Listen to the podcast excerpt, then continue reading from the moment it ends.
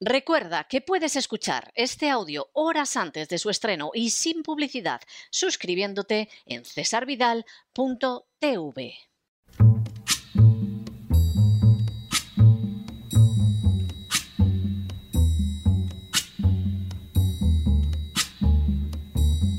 La voz con César Vidal, desde el exilio. When the night has come and the land is dark and the moon is the only light we'll see. No, I won't be afraid. Oh, I won't be afraid just as long as you stand, stand by me. Muy buenos días, muy buenas tardes, muy buenas noches y muy bienvenidos a esta nueva singladura de La Voz. Soy César Vidal, hoy es el martes 8 de febrero de 2022 y me dirijo a los hispanoparlantes de ambos hemisferios, a los situados a uno y otro lado del Atlántico y como siempre lo hago desde el exilio. Corría el año 1578 cuando Francisco Peña reeditó el Manual de Inquisidores para uso de la Inquisición en España. El Manual de Inquisidores, entonces reeditado, había sido redactado a finales del siglo XV por Nicolau Eimeric y desde entonces había servido de guía para que la Inquisición llevara a cabo sus actividades. En el prólogo, Peña se mostraba claro de cara a los futuros usuarios del manual sobre las metas que deseaba conseguir la Inquisición. Así afirmaba que hay que recordar que la finalidad primera de los procesos y de la condena a muerte no es salvar el alma del acusado, sino procurar el bien público y aterrorizar a la gente. No hay ninguna duda de que instruir y aterrorizar a la gente con la proclamación de las sentencias, la imposición de los sanbenitos, sea una buena acción. La confesión voluntaria del, autor del prólogo al manual de inquisidores, la verdad es que no admite ninguna segunda interpretación. La Inquisición, un órgano privilegiado de poder de la Iglesia Católica, no buscaba con sus actividades, en primer lugar, el bien espiritual de la víctima. Lo que ansiaba era difundir el terror entre las masas, un terror que se convertía en un poderosísimo instrumento de control social, un terror que creaba toda una mentalidad caracterizada por la sumisión, la delación y la rendición. Semejante conducta, que buscaba por encima de cualquier otra meta inyectar el pánico en una sociedad, no tenía el menor punto de contacto con la enseñanza de Jesús, pero sí que era el cemento del dominio social y sentaría precedentes de denuncias, vergüenza pública, tortura sistemática y ejecuciones que luego caracterizarían siglos después a los estados totalitarios.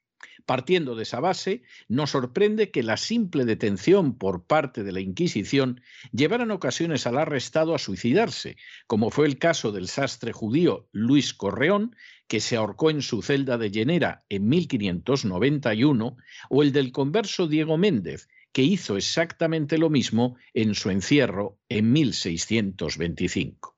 Sin duda, el sistema inquisitorial había funcionado. En las últimas horas hemos tenido nuevas noticias sobre los efectos a largo plazo de una institución tan odiosa y criminal como la Inquisición. Sin ánimo de ser exhaustivos, los hechos son los siguientes. Primero, la tolerancia religiosa desapareció de Europa en el siglo IV con la ejecución del hispano prisciliano por decisión de los obispos y no volvió a aparecer hasta la paz de Augsburgo de 1555 con la que los protestantes consiguieron imponer el principio de libertad religiosa. Con todo, incluso en el siglo XV y hasta el siglo XX, esa libertad religiosa quedó limitada a las naciones en las que había arraigado la reforma. Segundo, al fenómeno de intolerancia, desde el siglo IV, se sumó a partir del año 1184 la creación de la Inquisición católica que ejercería su actividad represiva hasta el siglo XIX, en que fueron limitando y acabando con sus acciones las sucesivas revoluciones liberales. Tercero, De manera bien reveladora, jamás existió una Inquisición en otras confesiones religiosas. Las iglesias ortodoxas pudieron ser más o menos tolerantes, pero jamás crearon una Inquisición. Por supuesto, tampoco existió la Inquisición ni se creó en las naciones donde arraigó la Reforma. E incluso, aunque no faltaron episodios de intolerancia, no existió una Inquisición en el seno del judaísmo ni siquiera del Islam. Cuarto, esa circunstancia tuvo consecuencias que superaron el campo de la libertad religiosa y que se extendieron a otros aspectos, como acaba de dejar de manifiesto un estudio llevado a cabo por la Universidad de Sydney. Quinto, esta investigación tenía como finalidad mostrar la existencia y magnitud de las secuelas de la Inquisición en el ámbito económico y estudiar los canales a través de los cuales la actividad inquisitorial obstaculizó el desarrollo económico. Sexto, para medir el impacto en estos ámbitos, los investigadores de la Universidad de Sydney utilizaron datos de las encuestas realizadas por el Centro de Investigaciones Sociológicas de España. Séptimo, Así, en España, de los juicios inquisitoriales que tuvieron lugar entre 1478 y 1834, se conservan los registros de 67.521 juicios, al lado de anotaciones sobre el lugar de nacimiento y residencia de las personas juzgadas, así como otros datos. Octavo, esta base documental ha permitido estudiar la actividad inquisitorial, la población y el desarrollo económico de siete regiones, 14 provincias y 947 municipios en España. Noveno. El resultado del estudio ha dejado de manifiesto que en aquellos lugares donde la Inquisición fue más activa, la actividad económica ha sido más baja. Décimo.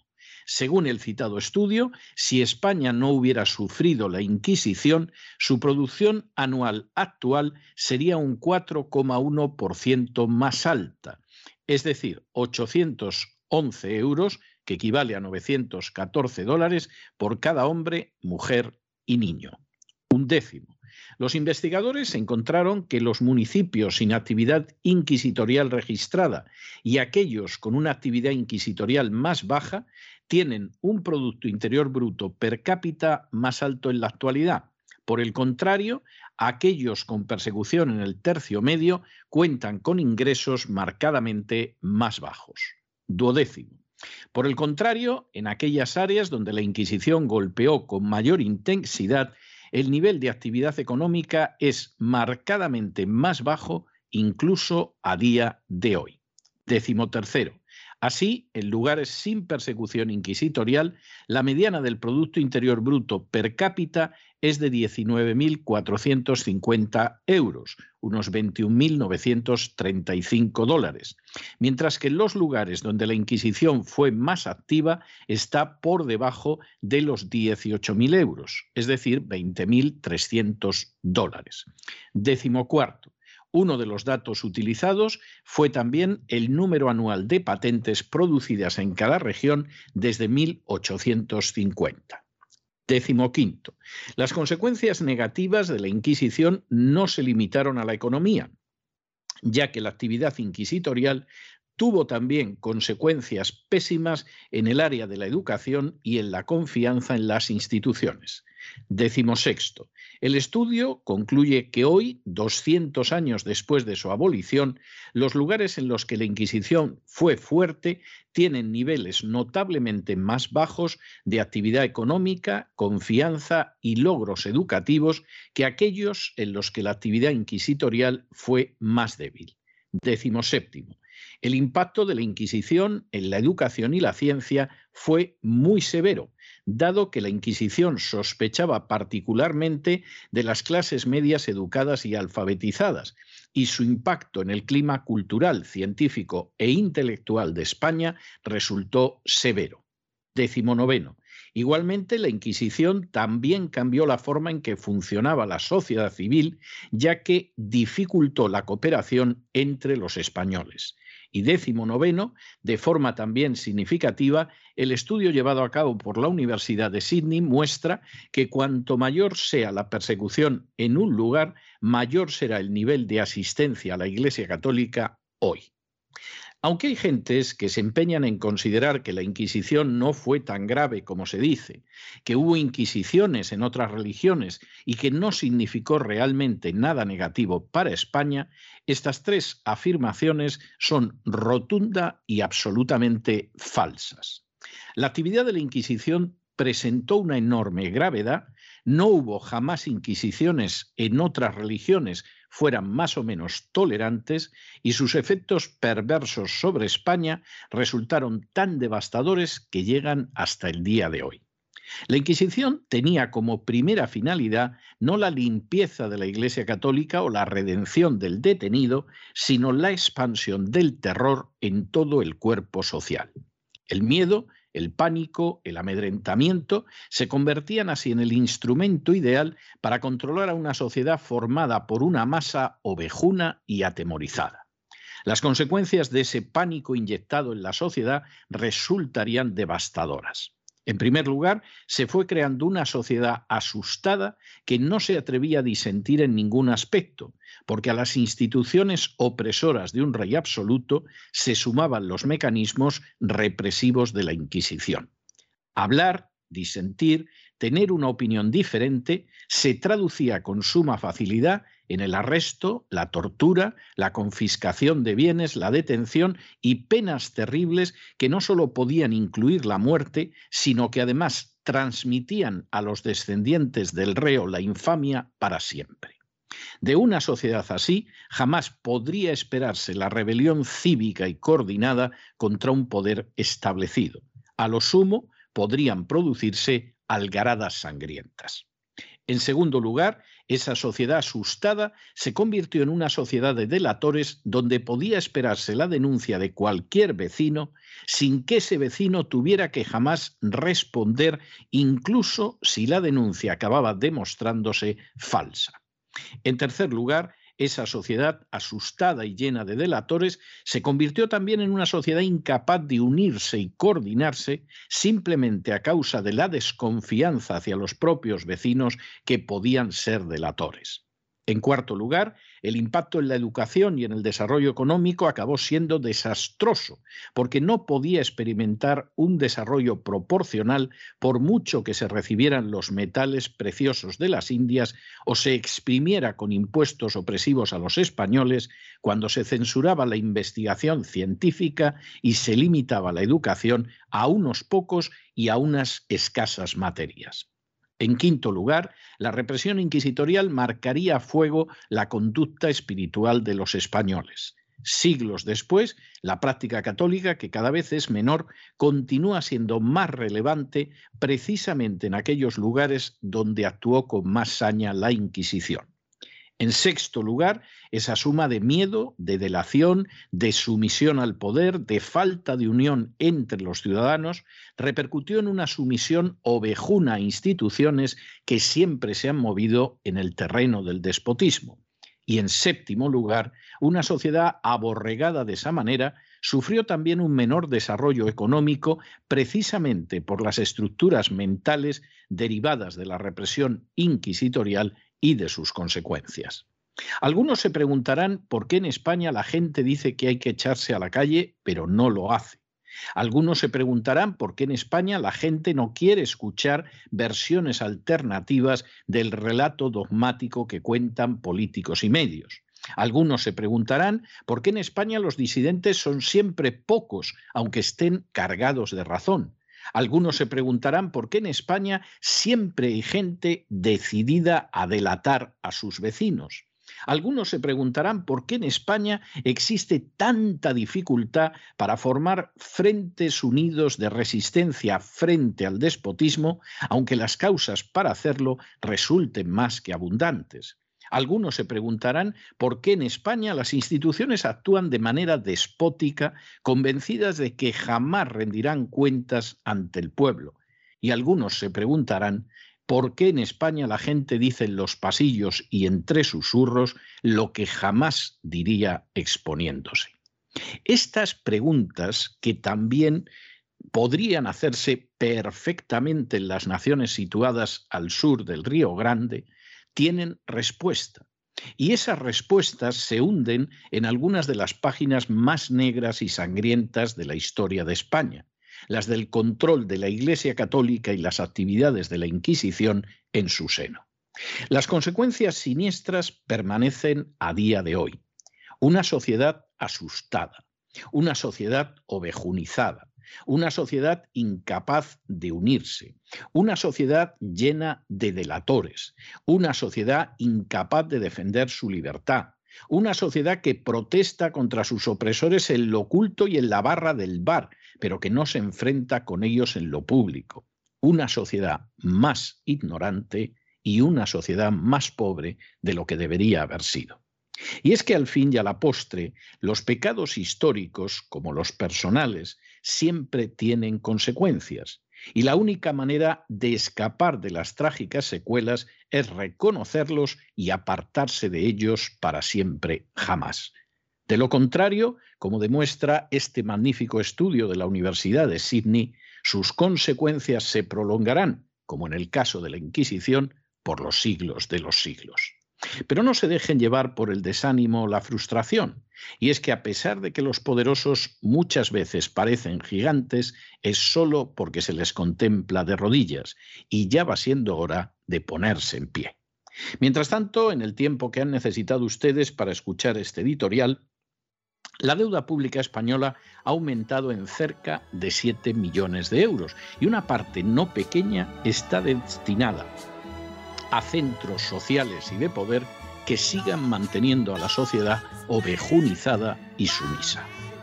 Muy buenos días, muy buenas tardes, muy buenas noches. Les ha hablado César Vidal desde el exilio. Que Dios los bendiga.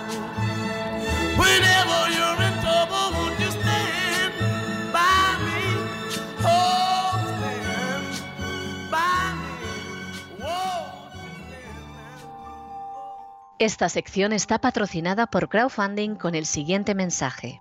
Nuestro Señor Jesucristo, el único Dios verdadero, es misericordioso y nuestro Salvador.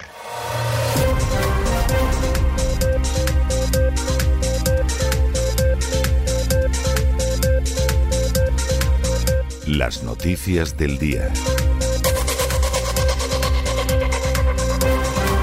Estamos de regreso y estamos de regreso después de ese editorial que hemos dedicado a ese magnífico estudio que ha realizado la Universidad de Sydney, precisamente para mostrar cómo lo que hizo la Inquisición ya en el siglo XVI finalmente sigue teniendo unas consecuencias pésimas sobre España a bastantes siglos de distancia. Alguno dirá, leyenda negra, leyenda negra. Bueno, pues miren ustedes, es que se da la circunstancia de que hay afirmaciones que se repiten mucho y son totalmente falsas. Por ejemplo, cuando uno dice inquisiciones en todas las religiones. No, no.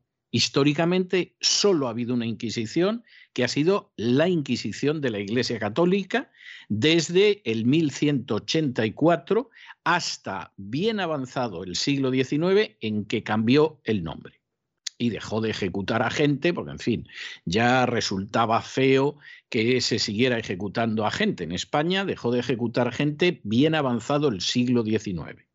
El último mártir de la Inquisición fue un protestante español que se llamaba Cayetano Ripoll. Y esto se produjo a lo largo de siglos uno puede decir, bueno, tampoco es que fueran muy tolerantes los ortodoxos en el este de Europa. Es posible, hubo episodios de intolerancia, pero jamás crearon una institución como la Inquisición. Tampoco lo hicieron las iglesias reformadas. Por no hacerlo, no lo ha hecho ni el judaísmo ni el islam. La idea de crear una institución específicamente para perseguir y encima a sus correligionarios para torturarlos, confiscarles los bienes y darles muerte, eso es algo exclusivo de la Iglesia Católica. De manera que, en primer lugar, no vengamos diciendo, no, las inquisiciones. No, no, es que no ha habido nada más que esa.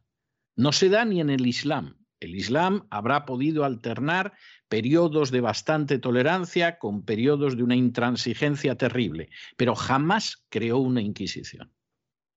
Y por supuesto el judaísmo tampoco. El judaísmo en un momento determinado uno podrá decir, bueno, pero al pobre Espinosa lo expulsaron de la sinagoga, lo azotaron, es cierto.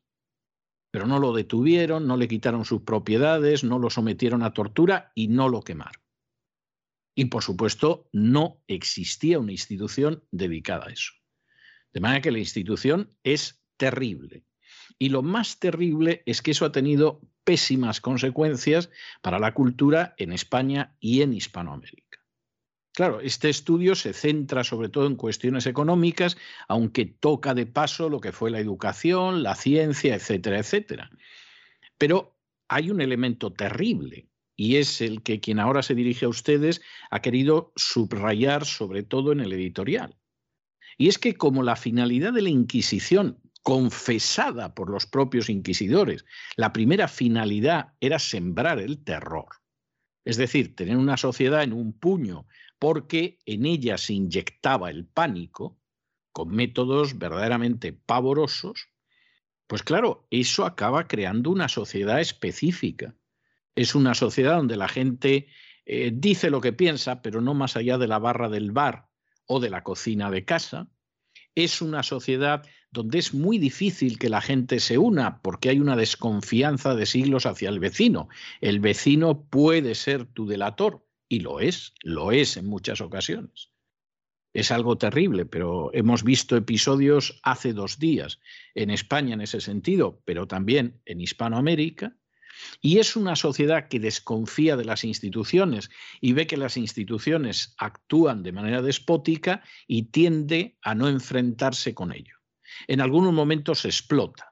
Es decir, en la historia de España de pronto hay situaciones en que la sociedad española explota, como explota en Hispanoamérica, y explota con una enorme violencia y con una terrible besanía, porque claro, ha ido tragando durante tiempo y tiempo y tiempo. Pero de eso no suele surgir por regla general, nada bueno ni que haga avanzar más a la sociedad, porque la sociedad sigue siendo una sociedad asustadiza, sigue siendo una sociedad ovejuna, sigue siendo una sociedad incapaz de coordinarse y al final los disidentes, vamos, se juegan la vida en muchos casos de manera literal. Y desde luego ser valiente en España y ser valiente en Hispanoamérica implica por regla general mucho más que ser valiente pues en Noruega o en Gran Bretaña, porque el medio es un medio de por sí hostil. Y donde, hombre, a lo mejor no te parten la cabeza, pero te encuentras con toda la familia que de pronto te retira la palabra, que te dice que no vengas a la cena de Navidad porque no te has vacunado, o que cuando intentas hablarles te dicen, no, no, no, no, me, no me cuentes nada. Y eso, lamentablemente, es el fruto de esa influencia durante siglos. Y como todos los pecados, pues miren ustedes, o se reconocen y hay un claro arrepentimiento y un cambio de vida, o eso sigue marcando la vida para siempre. Y desgraciadamente el caso de España y el de las naciones hispanoamericanas es el de esas sociedades borrachas, que de pronto le dices, hombre, no deja de beber, que te va a acabar dando una cirrosis, que te mata el cáncer de hígado, y siguen bebiendo, bebiendo y diciendo, leyenda negra, leyenda negra. Yo controlo, controlo lo que bebo. Y al final, pues acaban con cirrosis periódicas porque es algo verdaderamente tremendo.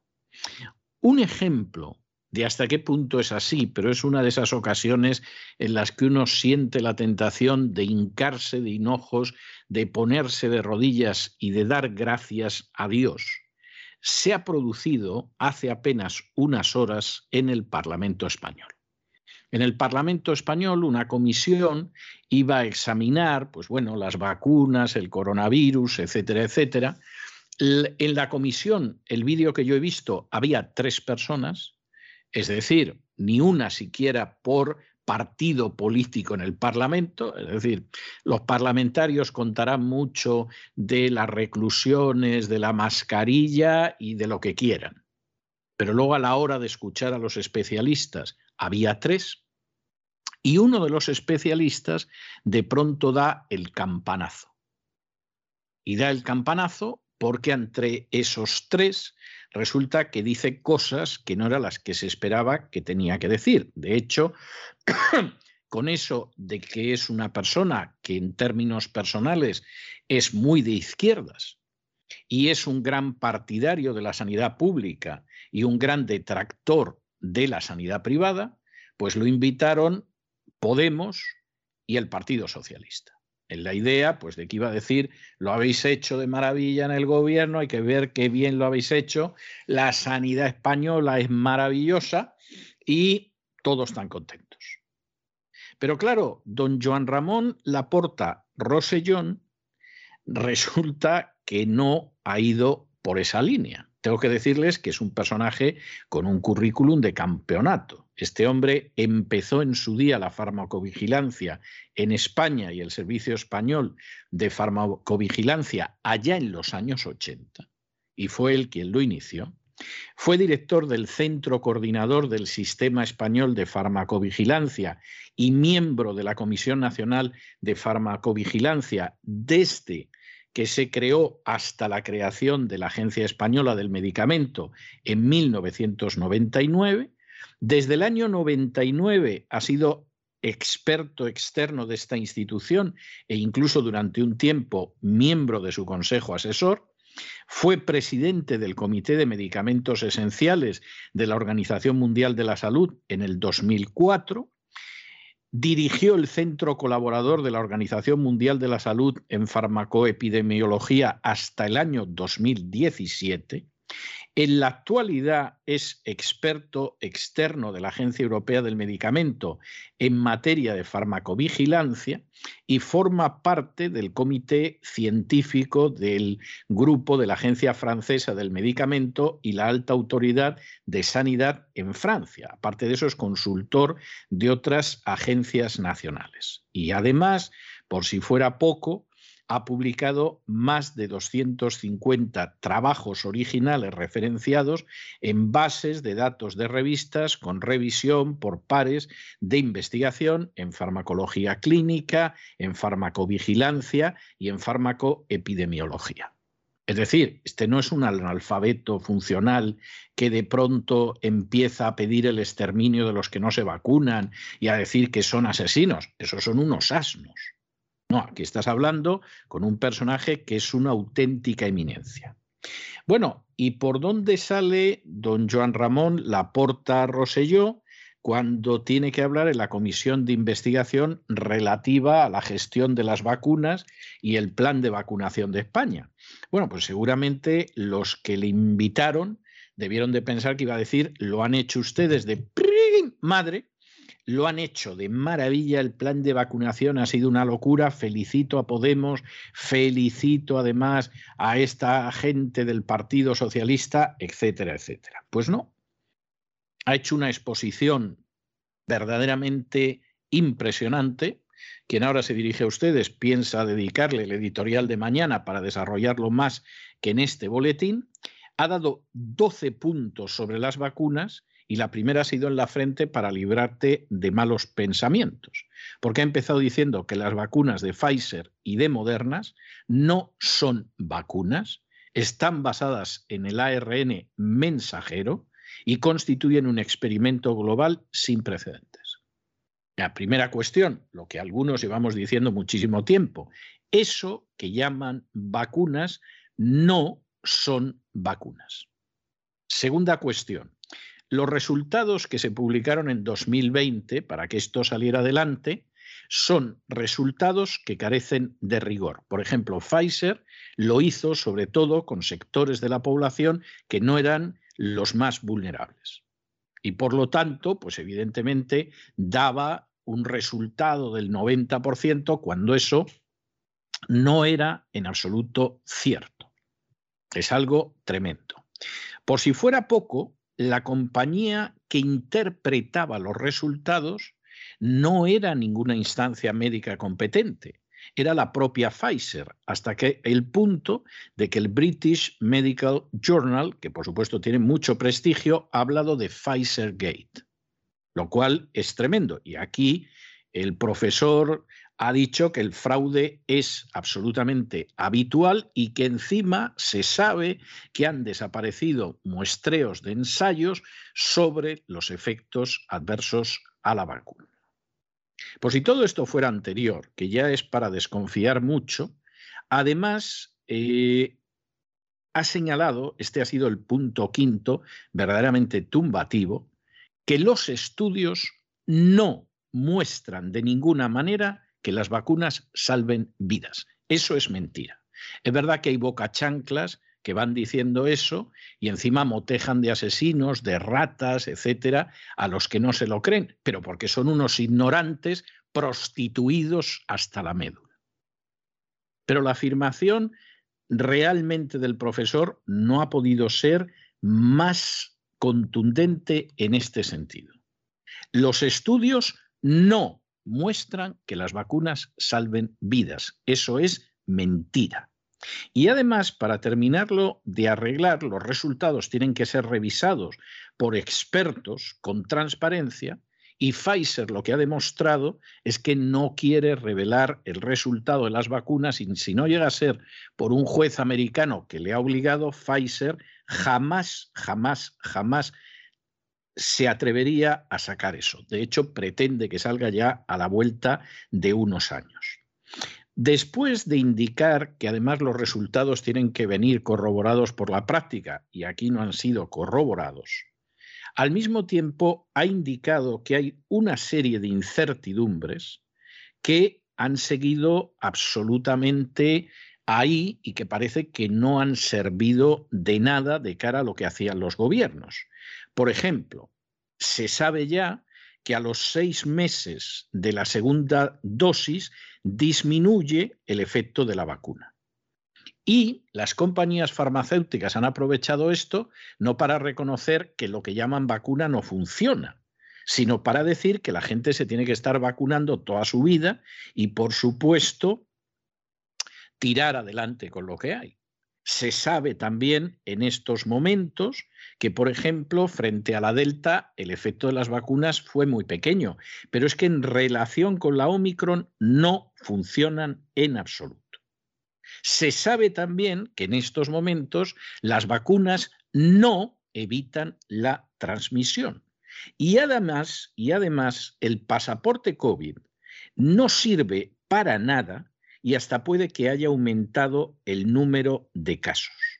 Y por supuesto se sabe desde el principio, aunque se quiso ocultar, que las mujeres jóvenes que se vacunaban tenían un enorme peligro de trombosis, como de miocarditis y de pericarditis. Y al final, y esta es una de las tremendas conclusiones, la burocracia ha prevalecido sobre la ciencia y sobre el sentido común. Cosa, cosa que para don Joan Ramón, eh, don Joan Ramón Laporta Rosselló no es extraño porque la Agencia Europea del Medicamento está financiada en más de un 80% por la Big Pharma. Y porque las acciones que van tomando las distintas entidades están concebidas para favorecer más a la Big Pharma que a los ciudadanos. Y lo último, y esto es terrible, hay bases de datos. Pero como las bases de datos chocan con lo que se quiere decir y con el relato que nos imponen desde arriba, las bases de datos no, bajo ningún concepto, han sido utilizadas por el sistema de salud. Y aquí don Joan Ramón Laporta Roselló ha sido demoledor. El sistema de salud en España del que se le llena la boca tanto a la gente para justificar los robos, los atracos, los espolios y los saqueos de los sicarios de la agencia tributaria, ese sistema de salud es un sistema de salud que se dedica a comprar humo a precio de oro. Y cito eh, textualmente lo que ha dicho en comisión parlamentaria el señor Laporta Roselló. Para terminarlo de arreglar, y ya al final de la exposición, que se ha ajustado muy bien a la media hora aproximadamente que le tendrían que dar, ha mencionado dos cosas terribles. Ha hablado de la muerte de los ancianos en las residencias en una proporción que multiplica por 57, 57 se dice pronto, la gente que ha muerto en el resto de la población. Y aquí ha señalado algo que se le llena a uno la sangre en las venas. Y es como muy buena parte de la medicación, ha mencionado incluso los medicamentos, muy buena parte de la medicación que se administra a los ancianos en las residencias, en realidad es una manera de empujarlos hacia la muerte. Tanto la medicación que se les da a veces para que no se orinen, como la medicación que se les da para que, por ejemplo, se estén quietecitos y callados, porque son psicofármacos, eso provoca una serie de reacciones en el organismo de los ancianos que al final acaban muriendo como mueren. Y junto con esto, y yo creo que ha sido la gran consumación de la exposición de don Joan Ramón Laporta Rosselló, al final ha señalado cómo hay un conflicto de intereses absolutamente intolerable, inmoral, pero innegable, entre los médicos y la Big Pharma. Y los médicos, en vez de cumplir con su deber, lo que han hecho ha sido efectivamente abrir el camino para que la Big Pharma se llene los bolsillos, aunque eso lo paguen con la salud e incluso la vida los ciudadanos. Ya se pueden ustedes imaginar que escuchar este testimonio con una persona que lo dice de manera tranquila pero firme, punto tras punto, de manera sistemática, que en 30 minutos resume buena parte de lo que, por ejemplo, en este programa venimos diciendo desde hace muchísimo tiempo, por un lado es estimulante. Es decir, dices, bueno, aquí hay alguien que dice la verdad. Y además hay alguien que dice la verdad con una autoridad médica infinitamente mayor que la que puede tener, por ejemplo, quien ahora se dirige a ustedes, o don Lorenzo Ramírez o cualquier otro colaborador del programa. Es una persona que por razones profesionales, de trayectoria profesional, evidentemente sabe mucho mejor todo. Hay alguna cuestión que nosotros hemos podido no mencionar, pero que en cualquier caso la exposición es inatacable. Dices, esto no lo ha escuchado nadie. No han querido escucharlo. Han preferido ser unos auténticos nazis llamando asesinos y satanizando a los que no se ponían de rodillas ante un relato falso desde arriba hasta abajo.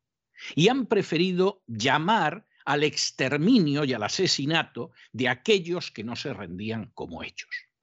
Porque al final las furcias mediáticas y las furcias políticas no es que se sientan satisfechas porque las paguen mejor o peor por ser unas furcias, sino que además lo que no podían tolerar es que hubiera gente íntegra, gente decente y gente que lo que buscaba era la verdad y que descubierta la verdad la han estado anunciando 24 horas al día. Al final muchas furcias no soportan que haya mujeres decentes. Todas tienen que ser unas furcias y abrirse de piernas por algún tipo de estipendio, porque si no, quedan mal. Y esto ha quedado muy claro y ha quedado muy de manifiesto durante estos dos años de auténtica tiranía y despotismo, de rendición de médicos, de políticos, de periodistas a los intereses de una Big Pharma absolutamente desalmada sin decencia e inspirada solo por el deseo de llenar sus arcas. Esa es la triste realidad. Y desde luego uno se queda sorprendido cuando de pronto ves a este señor, a la porta Roselló, diciendo la verdad de una manera tan contundente y en 30 minutos. Y además abriendo la puerta para decir cómo han muerto esos ancianos en las residencias. Que, por cierto, no se ha conseguido que se abra una sola comisión de investigación en un solo Parlamento autonómico. Porque se votaba sí en un sitio y el mismo partido te votaba no en otro y al final no salía ni en un sitio ni en otro. Y son decenas de miles de ancianos que posiblemente en la mayoría de los casos o fueron asesinados o fueron dejados morir o se los trató de tal manera que al final el resultado fue el mismo, la muerte. Y aquí hay gente que tiene que responder por esto. Es verdad que en España hay una tradición trasladada a Hispanoamérica de que nadie responda por nada, ¿eh? salvo que te pille un estallido ahí social, sangriento, irracional, lo más seguro es que no te pase nada. Toda tu vida rindiéndote a la Big Pharma para que la Big Pharma se llene las arcas con el sufrimiento de los demás, cuando no con la destrucción de la salud y de la vida de los demás, ¿de qué vas a hablar tú? Para eso tienes una bata blanca y eres médico. ¿Qué vas a denunciar tú si eres una furcia mediática que das coberte porque llevas prostituido décadas? ¿Qué va a hablar el político de turno? Que lo único que hace es obedecer las instrucciones que le dan desde arriba. Y claro, esto es algo terrible, pero de pronto ves esto y dices, Dios santo, llevamos diciéndolo muchísimo tiempo. Nos han echado de YouTube por decir esto han llamado a nuestra muerte, nos han llamado asesinos, bebelejías, como a la poca parte de la población decente que ha querido resistir frente a este engaño. ¿Y cuánta gente había en la comisión parlamentaria? Tres y la de Podemos intentando ver cómo reconducía todo porque no era lo que se esperaba. Y a ver, doctor, ¿nos puede usted decir algo bueno de la sanidad pública? Porque la sanidad pública es la importante y en el fondo le hemos traído para que venga usted y diga que lo hemos hecho de maravilla. Y con lo que ha dicho quedamos como asesinos y quedamos como colaboradores de una acción que tiene el resultado de la ruina de la salud y de la muerte de millones de personas Hombre, diga usted algo a favor de la sanidad pública, que es por lo que le conocemos. Y esto demuestra algo que es muy importante, pero claro, en una sociedad como la española o como la hispanoamericana, resulta muy difícil de entender porque después de siglos de división y de terror entre buenos y malos, los buenos son los míos, los malos son los de enfrente, pues no se puede entender. Pero aquí lo que demuestra este episodio además, y es para reflexionarlo, es que en última instancia hay gente decente y gente indecente. Y la gente indecente puede estar en la derecha y en la izquierda, y de hecho lo está. Y la gente decente e íntegra, independientemente de que uno esté de acuerdo con sus posiciones políticas, económicas, etcétera, también está en la izquierda y en la derecha. Y en un momento determinado uno puede no coincidir con su visión de la sanidad o de los impuestos o de lo que sea, pero hay gente íntegra y hay gente que solo obedece órdenes y obedece a los números de su cuenta corriente. Y esa gente que obedece órdenes lleva un nazi en lo más profundo de su corazón. Y esas furcias mediáticas han hecho un daño a la sociedad incalculable. Y lo que ahora queda por ver es cuánto tardará la verdad en sustituir el discurso totalmente falso de estos dos años. Y si se pedirá responsabilidades a los que impulsaron ese discurso. Y si aquellos que han derramado lágrimas por la destrucción de su salud o por la pérdida de un familiar recibirán algo que se asemeje lejanamente a la justicia. Eso es lo que está por ver. Analizamos este tema y otros temas que les afectan, pero muy, muy seriamente, con la ayuda absolutamente inestimable de María Jesús Alfaya. María Jesús, muy buenas noches. Muy buenas noches, César. Muy buenas noches a nuestros estimados oyentes de La Voz.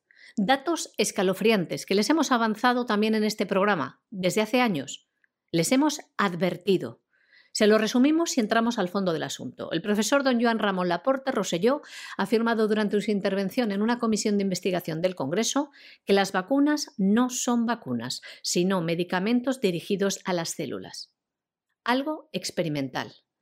Ha dicho también que las vacunas no salvan vidas y que la vacunación generalizada es un experimento global sin precedentes en la historia de la humanidad. También cuestiona la vacunación en niños y adolescentes teniendo en cuenta que no existen ensayos clínicos sobre los efectos secundarios. Este profesor, investigador, don Joan Ramón Laporte Rosselló, fue invitado a participar en la comisión de investigación relativa a la gestión de las vacunas y el plan de vacunación en España, invitado por Podemos y por el Partido Socialista. Después de presentarse, de proporcionar su currículum, que más adelante les vamos a relatar, este investigador afirmó firmemente que no tiene conflictos de intereses con la industria farmacéutica o con los productos sanitarios. Ha dicho cosas realmente fuertes cosas que están siendo ocultadas a la ciudadanía, cuestiones muy relevantes para la vida de los ciudadanos. Hemos extraído algunos fragmentos de esta relevante intervención de la que los medios de comunicación vendidos a las farmacéuticas, porque les financian a la mayoría, no se han hecho eco. Es más, si han hablado de esta comparecencia es para denostar a este investigador y llamarle negacionista. Incluso el Partido Socialista y Podemos quienes invitaron a este investigador no han dicho esta boca es mía sobre la gravedad de lo que ha alertado este profesor Laporte. Este profesor, entre otras cosas, es profesor honorario de la Universidad Autónoma de Barcelona y habló de las siguientes cuestiones. De la farmacovigilancia de las vacunas y el papel de las agencias reguladoras EMS y EMA, con los aspectos relacionados con la campaña de vacunación y los derechos de la propiedad intelectual. El profesor comenzó explicando lo siguiente.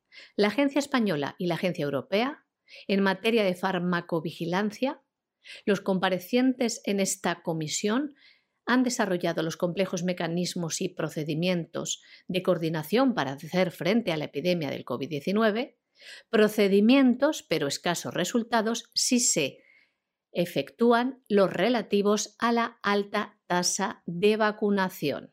Hay que tener en cuenta, decía, que la vacunación no deja de ser una variable instrumental, pero no una variable de resultados. El resultado es la prevención de la enfermedad y la prevención de la muerte. Este profesor, mediante documentos fehacientes, ha dado muestra de la gravedad de lo que ha ocurrido y de lo que sigue ocurriendo en relación con las medidas tomadas en relación a la denominada pandemia por COVID-19, sobre la gestión y sobre la vacunación. Datos escalofriantes como los siguientes. Los últimos informes de farmacovigilancia de la Agencia Española, el último publicado el pasado 26 de enero, que recoge los efectos adversos de las vacunas hasta el pasado 9 de enero, certifica que ha habido 55.000 notificaciones de efectos adversos a las vacunas. De ellos, 375 tuvieron desenlace mortal y más de 11.000 fueron calificados como graves y definen como graves que hayan provocado larga hospitalización, que hayan dado lugar a discapacidad o malformación congénita que ponga en peligro la vida del paciente o que resulte mortal. Repetimos, efectos secundarios que han sido notificados. No se cuentan los no notificados o que no han sido relacionados directamente con la vacunación. Escuchamos en este sentido al investigador Laporte. Análogamente, los informes de farmacovigilancia de la Agencia Española, el último, el duodécimo, publicado el pasado 26 de enero, informan de más de 55.000 notificaciones recibidas de efectos adversos de las vacunas hasta el 9, el 9 de enero de 2022. De estas, 375 tuvieron desenlace mortal y más de 11.000 fueron calificadas como graves y cito lo que el sistema español de farmacovigilancia entiende como grave, entendiéndose como tal cualquier acontecimiento adverso que requiera o prolongue la hospitalización que dé lugar a una discapacidad significativa o persistente o a una malformación congénita que ponga en peligro la vida del, paciente o que resulte mortal, así como cualquier otra condición que se considere clínicamente significativa repito, más de 11.000 acontecimientos adversos graves después de la vacunación notificados al sistema. Además, explicaba la peligrosidad de vacunar a niños cuando este medicamento experimental no ha sido probado tampoco en ellos y no entiende cómo continúan las campañas de vacunación de niños, incluso bebés, en todo el mundo. En el mes de enero se han certificado 900 efectos adversos en menores de 20 años y los informes no citan los efectos adversos. Le escuchamos. La publicación de estos datos puede ser vista como un ejercicio de transparencia, pero la realidad es que a falta de más detalles son difícilmente interpretables. Por ejemplo, a pesar de que en esta fecha se estaba iniciando la vacunación infantil y de adolescentes, en enero, y de que se citan casi 900 efectos adversos en menores de 20 años, el informe no comenta los casos en este grupo de edad, precisamente el que concita mayores incertidumbres sobre la conveniencia de la vacunación. La transparencia no consiste solamente en subir informes técnicos a la web, que también, sino sobre todo en iluminar, en ayudar a dirigir la mirada y en ayudar a comprender. De lo contrario, se siembra el terreno para que proliferen la desconfianza y las suspicacias. ¿Quién sabe si por una intención de esconder la información en una montaña de datos, o quizás porque se entiende equivocadamente que esta comisión no es el foro para debatir cuestiones técnicas, este tipo de datos no han sido presentados ante sus señorías, de modo, que la propia comisión no ha tenido una oportunidad de preguntar sobre el uso que se hace de ellos. Este investigador ha querido dejar claro que las mal llamadas vacunas no son vacunas. Recuerda que las de Pfizer y Moderna introducen tecnología nunca usada en terapéutica y menos en vacunaciones masivas. Esto quiere decir, añadía, que la vacunación masiva supone un experimento global sin precedentes en la historia de la humanidad. Señorías, les quiero comentar algunas cuestiones técnicas que puede entender cualquier ciudadano, que creo que, que les pueden ser útiles. Doce consideraciones me parecen oportunas sobre la farmacovigilancia de las vacunas. La primera. Las primeras vacunas disponibles contra la COVID, como recordarán, en España, y las más utilizadas hasta el día de hoy, han sido Comirnaty de Pfizer, de la que se han administrado más de 54 millones de dosis hasta el pasado 9 de enero, y Spikevax de Moderna con 14 millones de dosis. Estas dos vacunas se basan en una nueva tecnología, Así como las vacunas tradicionales son gérmenes atenuados o porciones de ellos que estimulan el sistema inmunitario, las vacunas de ARN mensajero introducen un ácido nucleico que da instrucciones a células de la persona vacunada para que fabriquen esta proteína del virus, la llamada spike protein, que a su vez estimulará el sistema inmunitario. Conviene recordar aquí que el diccionario de la Real Academia de la Lengua Española define una vacuna como, cito, preparado de antígenos que administrado a un organismo provoca en él una respuesta de defensa. Según esta definición, las llamadas vacunas de Pfizer y Moderna no son verdaderas vacunas. Son fármacos basados en una tecnología nunca usada en terapéutica hasta ahora y menos en campañas masivas. De ahí que la vacunación masiva supuso un experimento global, y esto me parece esencial para entender lo que quiero decirles a partir de ahora, sin precedentes en la historia de la humanidad. Explicaba también el profesor Laporte que la farmacoepidemiología explica lo que pasa en la práctica, y esto no es lo mismo que los ensayos clínicos. Dice que las vacunas, supuestas vacunas, se hicieron ensayos clínicos en una franja de edad que no incluía a las personas mayores. Sin embargo, los primeros inoculados fueron estos, los más vulnerables, los ancianos. Y explica además las irregularidades en las vacunas y los fraudes conocidos ya como Pfizer Gate, cómo han ocultado los efectos graves incapacitantes de las vacunas. Los resultados de los primeros ensayos clínicos sobre las vacunas de Pfizer y Moderna, publicados en diciembre de 2020, mostraron valores de eficacia preventiva de 90% o más. Parecían muy convincentes y el mundo comenzó a respirar, nunca mejor dicho, con la perspectiva de las vacunas y a suspirar también por ellas pero debíamos ser conscientes de que entrábamos en un experimento preventivo vacunal global por su extensión y por la nueva tecnología que entrañaba. Tercera idea. Un ensayo clínico de vacunas o de cualquier medicamento da información que es preliminar que debe ser comprobada en la práctica. Esto es la farmacoepidemiología, comprobar lo que ocurre en la práctica, que no es lo mismo que los ensayos clínicos. Por ejemplo, en el ensayo clínico sobre la vacuna de Pfizer-BNT, con más de 43.000 participantes, solo 5 de estos 43.000 eran mayores de 85 años y solo un 4% mayores de 74 años. Un ensayo clínico hecho en poblaciones que no eran las más vulnerables a la enfermedad. Sin embargo, como todos sabemos, la vacunación en España comenzó en los mayores de 80 años y la primera persona vacunada que ha sido recordada en esta comisión tenía 96 años cuando recibió la primera dosis. Una persona no representada en los ensayos clínicos sobre las vacunas. Cuarta consideración. Los ensayos clínicos de medicamentos y vacunas son diseñados, realizados e interpretados por la compañía promotora el control de calidad de los datos recogidos también eh, corre a cuenta del promotor. Y el control de la gestión de datos por las administraciones públicas se basa en inspecciones, que son solamente muy ocasionales. Recientemente el British Medical Journal describió irregularidades en el ensayo de Pfizer conocidas como el Pfizer Gate. El fraude, el fraude es habitual a menudo y sobre todo en la catalogación y archivo de los acontecimientos adversos. Les contaré ahora un ejemplo que estoy autorizado a contarles.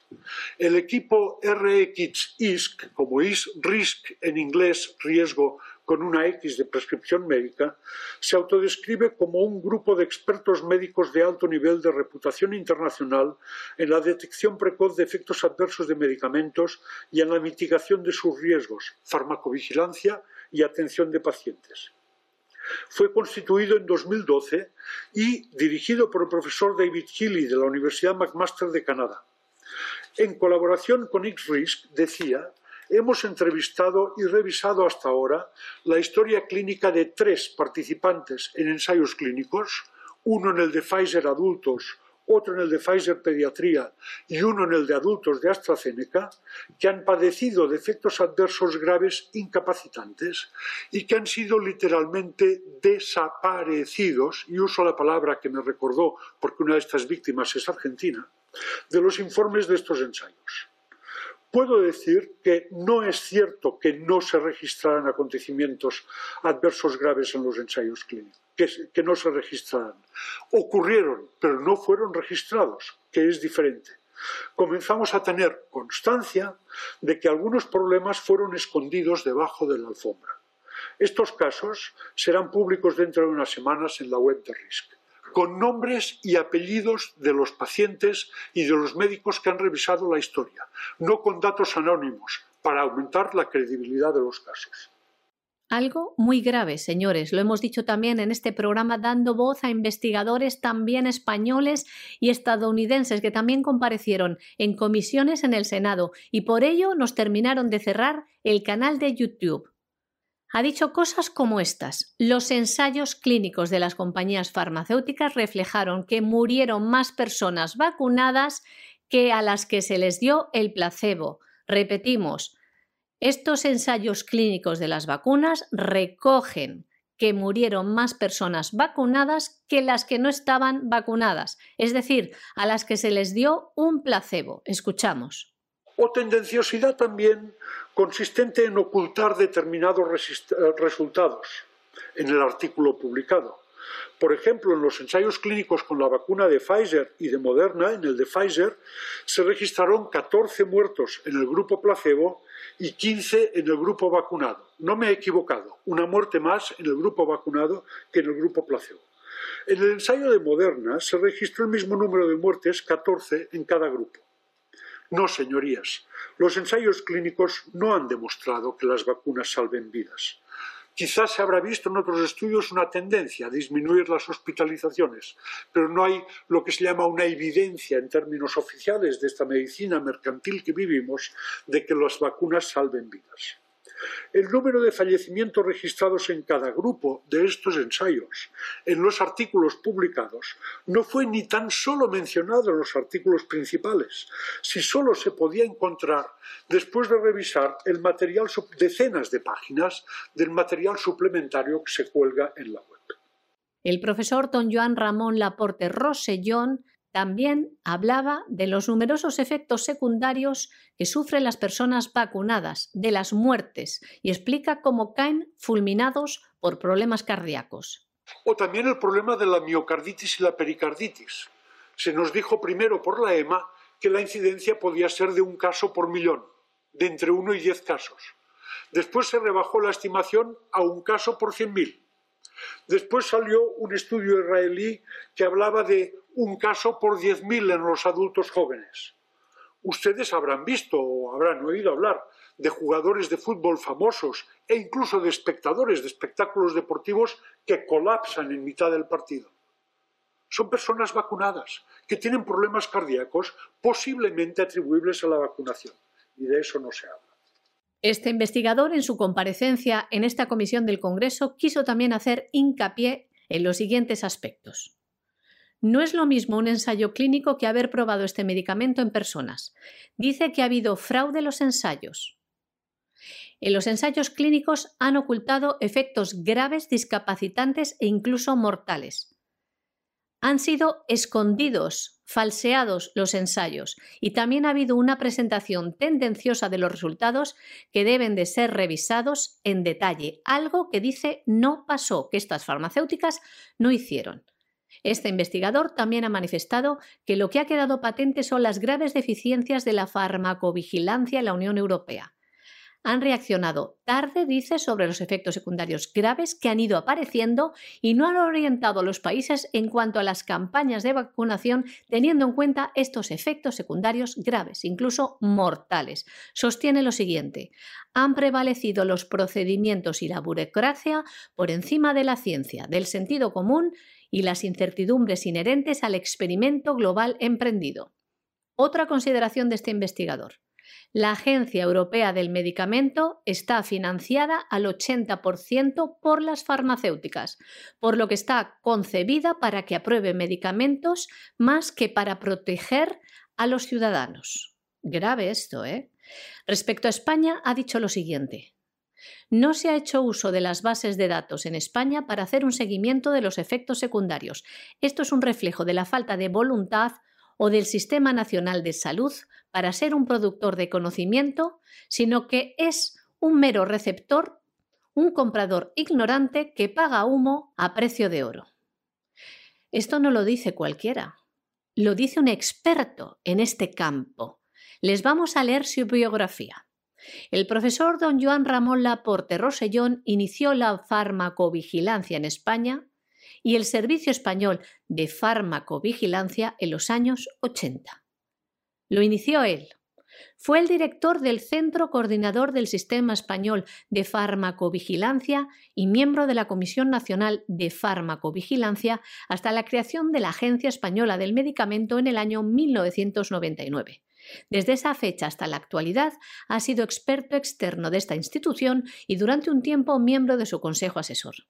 Fue presidente del Comité de Medicamentos Esenciales de la Organización Mundial de la Salud en el año 2004. Este investigador dirigió el Centro Colaborador de la Organización Mundial de la Salud en Fármacoepidemiología hasta el año 2017. En la actualidad es también experto externo de la Agencia Europea del Medicamento en materia de farmacovigilancia. Forma parte del Comité Científico del Grupo Gilles Pifar, de la Agencia Francesa del Medicamento y la Alta Autoridad de Salud de Francia. Además, continúa como consultor de otras agencias nacionales del medicamento. Ha publicado más de 250 trabajos originales referenciados en bases de datos de revistas con revisión por partes de investigación en farmacología clínica, farmacovigilancia y farmacoepidemiología. Nuestra pregunta es por qué el gobierno ¿No le ha preguntado antes de tomar las medidas que ha tomado en relación a la vacuna, por ejemplo? ¿Y qué dicen de este experto y de estas declaraciones en la Comisión del Congreso los medios vendidos a las farmacéuticas? Por ejemplo, la sexta, más conocida como la secta, primeramente le define como negacionista y ha tildado sus declaraciones como surrealistas. Desde el partido de gobierno, preguntado por los medios sobre este investigador que han llamado negacionista, los socialistas afirman que no sabían qué discurso iba a tener. Seguro que si saben el discurso que iba a tener no, les permiten, no le permiten hablar. ¿Y qué han dicho los socialistas? Únicamente han resaltado de su intervención que lo que pide este invitado es mayor rigor a las agencias y transparencia de datos. Sí, pero como ya han escuchado, no ha dicho únicamente eso. Bueno, y la segunda noticia es una noticia maravillosa también, otra de esas noticias que con un par de noticias como estas, vamos, ríete tú de cualquier tesis doctoral que se escriba sobre España, porque un par de noticias de estas te dice mucho más. Bruselas, es decir, la Unión Europea, expedienta a España por no cumplir con las normas de protección de denunciantes de corrupción. Se supone que hay gente que en un momento determinado denuncia la corrupción y es una denuncia efectivamente íntegra y decente. Estos no son los babosos, aduladores, ayudantes de los sicarios buscabonus de Hacienda, que de pronto llaman a la agencia tributaria y dicen que tengo un vecino que tiene un restaurante que para mí, y ahí llega el buscabonus y le quiebra la vida al vecino. No, esos son, esos son unos personajes a los que no se puede calificar, surgidos directamente del ADN de la Inquisición. Aquí estamos hablando de la persona que en un momento determinado se da cuenta de que el alcalde, el concejal de urbanismo, el diputado, el ministro está inmerso en la corrupción 10 metros encima de las orejas. ¿Y qué pasa con esa gente? ¿Esa gente tiene algún tipo de protección? En España está perdido. Como se le ocurra denunciar cualquiera de esas cosas, no tiene ningún tipo de protección. Oiga, pero es que esta persona resulta que nos ha descubierto que se llevan una comisión del 3% y eso lo tenemos que pagar todos. Pobre de él.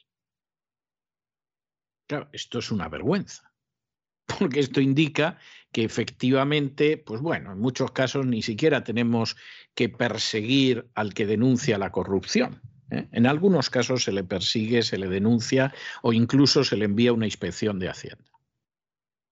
Pero hay casos en que ni siquiera tenemos que hacerlo. Con que se dé cuenta de la que le va a caer encima, como se le ocurra informar a la Administración de Justicia de la gente que roba, cómo roba, cómo se lo llevan, etcétera, ya no lo hace. Esto sin contarles, y les podríamos contar muchos casos, de la gente que en un momento determinado llega ante los tribunales y dice, oiga, que hay una inspección aquí de la agencia tributaria contra este y este y este poder y la han frenado. A ver si va a pasar como con Puyol, que cuando caduque ya el delito, cuando prescriba el delito, van a decir, tenía el delito, pero se nos ha pasado, ha prescrito y no pasa nada. Y los tribunales ni caso. Y las distintas ramas de la administración ni caso. Y la agencia tributaria siempre tan rápida a la hora de vaciar los bolsillos de sus víctimas, ni caso. Y en todos estos casos de corrupción, de prevaricación, etcétera, ¿qué se puede hacer? Pues Bruselas dice, ¿cómo no se les cae a ustedes la cara de vergüenza a la hora de dejar desprotegida a la gente que en un momento determinado denuncia la corrupción? Y la respuesta sería fácil, porque no queremos que denuncien la corrupción. Pero bueno, en Bruselas, ¿qué están pensando? Esto es como en aquella reunión de los sindicatos europeos, en que de pronto una de las autoridades de los sindicatos alemanes les dijo a la gente de los sindicatos españoles, UGT y comisiones obreras, pero bueno, ¿y ustedes por qué no se mantienen de las cuotas de los afiliados y serían ustedes independientes en vez de vivir del Estado?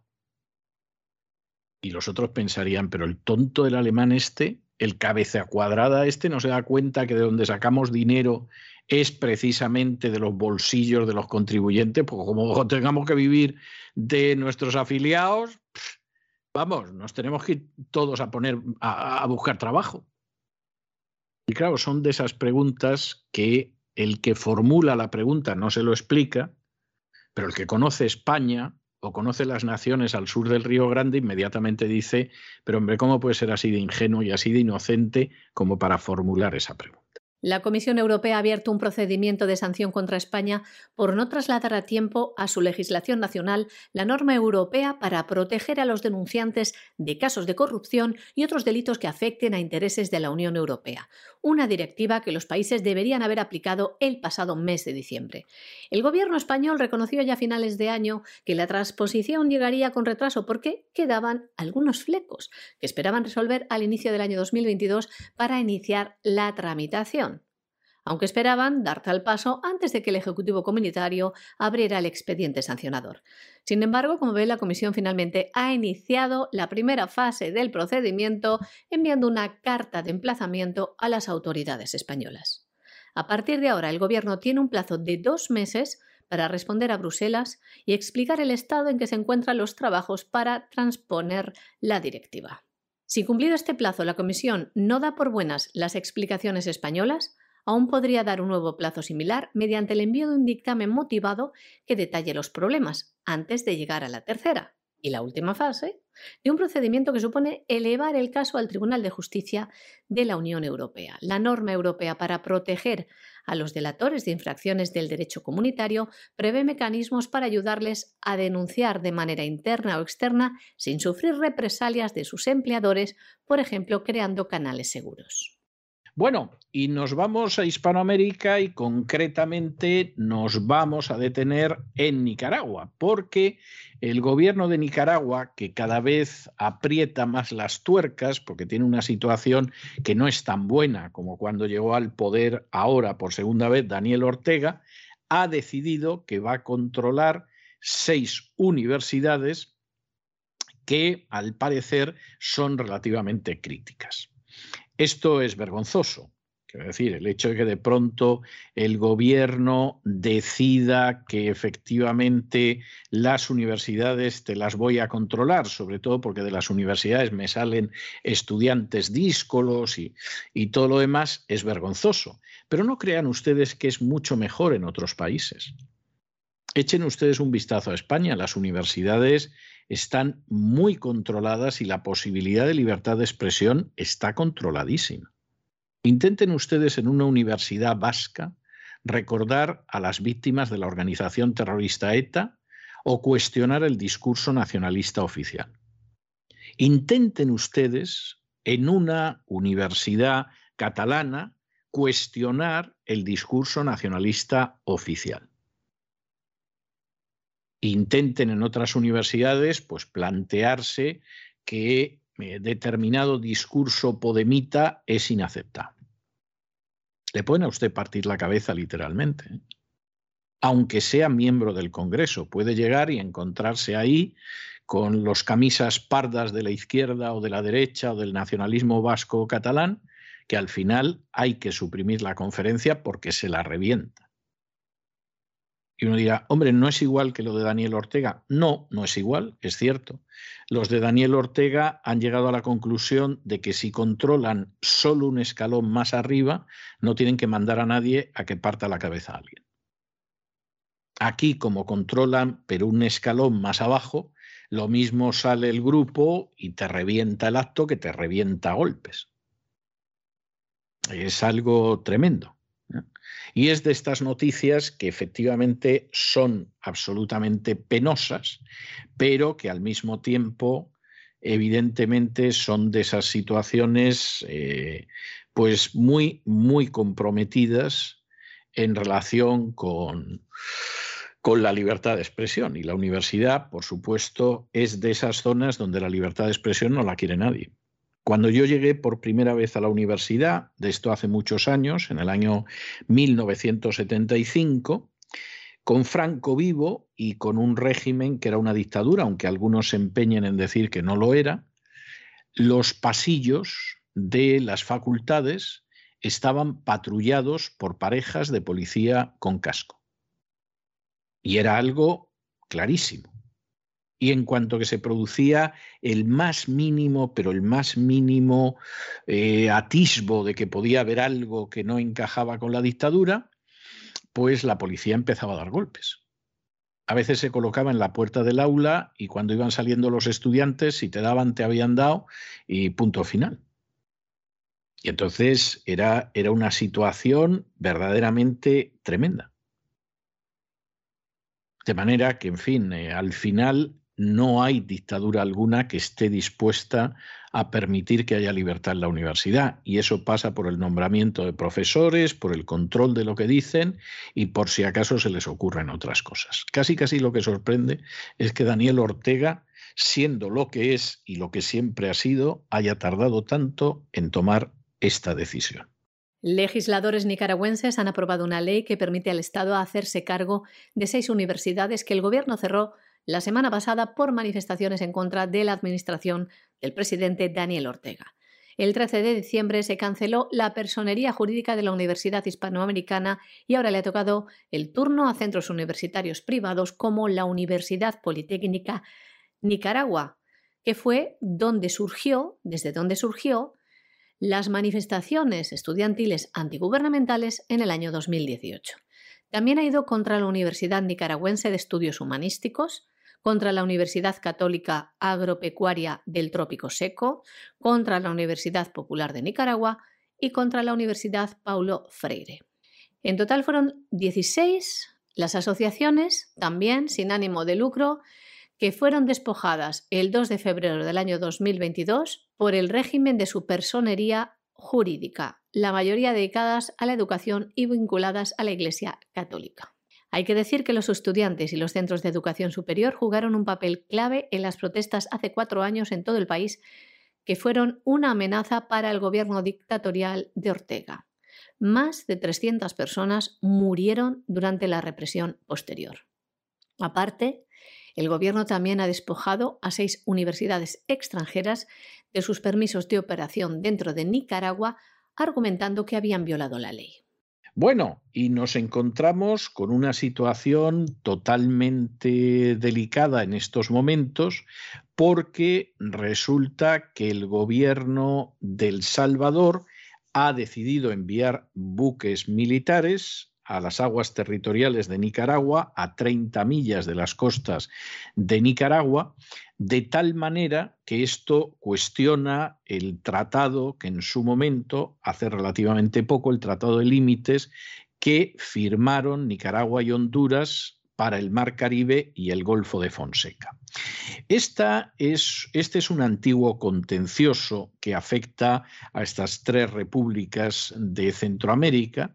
La posición del Salvador siempre ha sido que la República de Honduras no tiene que tener derecho ni a un acceso al Golfo de Fonseca, ni tampoco a las aguas en el Océano Pacífico fuera del Golfo de Fonseca. Y aquí lo que sucedió en un momento determinado, pues fue que eh, Daniel Ortega, todo hay que decirlo, ¿eh? además obedeciendo un mandato del Tribunal Internacional de Justicia de La Haya que venía del año 92, ya viene de lejos, al final Daniel Ortega firmó un acuerdo internacional con Juan Orlando Hernández por parte de Honduras que permitía a Honduras el acceso al Golfo de Fonseca y al Pacífico. ¿Por qué esto no le gusta al Salvador? Bueno, pues porque El Salvador ha pensado siempre que Honduras no tiene ningún derecho a esto. Y en estos momentos se dedica a enviar eh, buques militares a los espacios de Nicaragua en el Pacífico. Esto ya es de por sí bastante grave, porque la decisión que tomaron Nicaragua y Honduras no fue una decisión caprichosa. Al final lo único que hicieron fue ejecutar el mandato del Tribunal Internacional de Justicia de La Haya. Pero claro, el problema es si El Salvador aquí está actuando solamente para decir yo esto no lo reconozco, he tardado meses en enterarme, ¿eh? pero al final he decidido que no lo reconozco y mando los buques, o aquí estamos viviendo una situación de precalentamiento, a ver si creamos un lío en Centroamérica que hace muchos años que no se matan entre ellos. Centroamérica es posiblemente la parte de Hispanoamérica que ha sufrido más las guerras y les diría que lleva sufriendo esas guerras desde hace un siglo. Es decir, hay algunos periodos en que la cosa descansa, pero Centroamérica lleva sufriendo guerras desde hace más de un siglo, con algunas interrupciones. Ese fenómeno no se ha dado en otros países de Hispanoamérica. Colombia sería una excepción, pero en términos generales, Centroamérica en ese sentido es una de sus peculiaridades más trágicas. Una de las razones fundamentales ha sido que Estados Unidos nunca ha querido que quedara amenazada la posibilidad de un segundo canal que pudiera sustituir al canal de Panamá, Ustedes saben que el canal de Panamá permite no tener que dar la vuelta a toda América, sino que uno pasa directamente del Atlántico al Pacífico, pero el canal de Panamá, que es una gran obra de ingeniería, merece la pena verla, es, es impresionante, el canal de Panamá al mismo tiempo es muy vulnerable en varios puntos de su trayecto a ataques.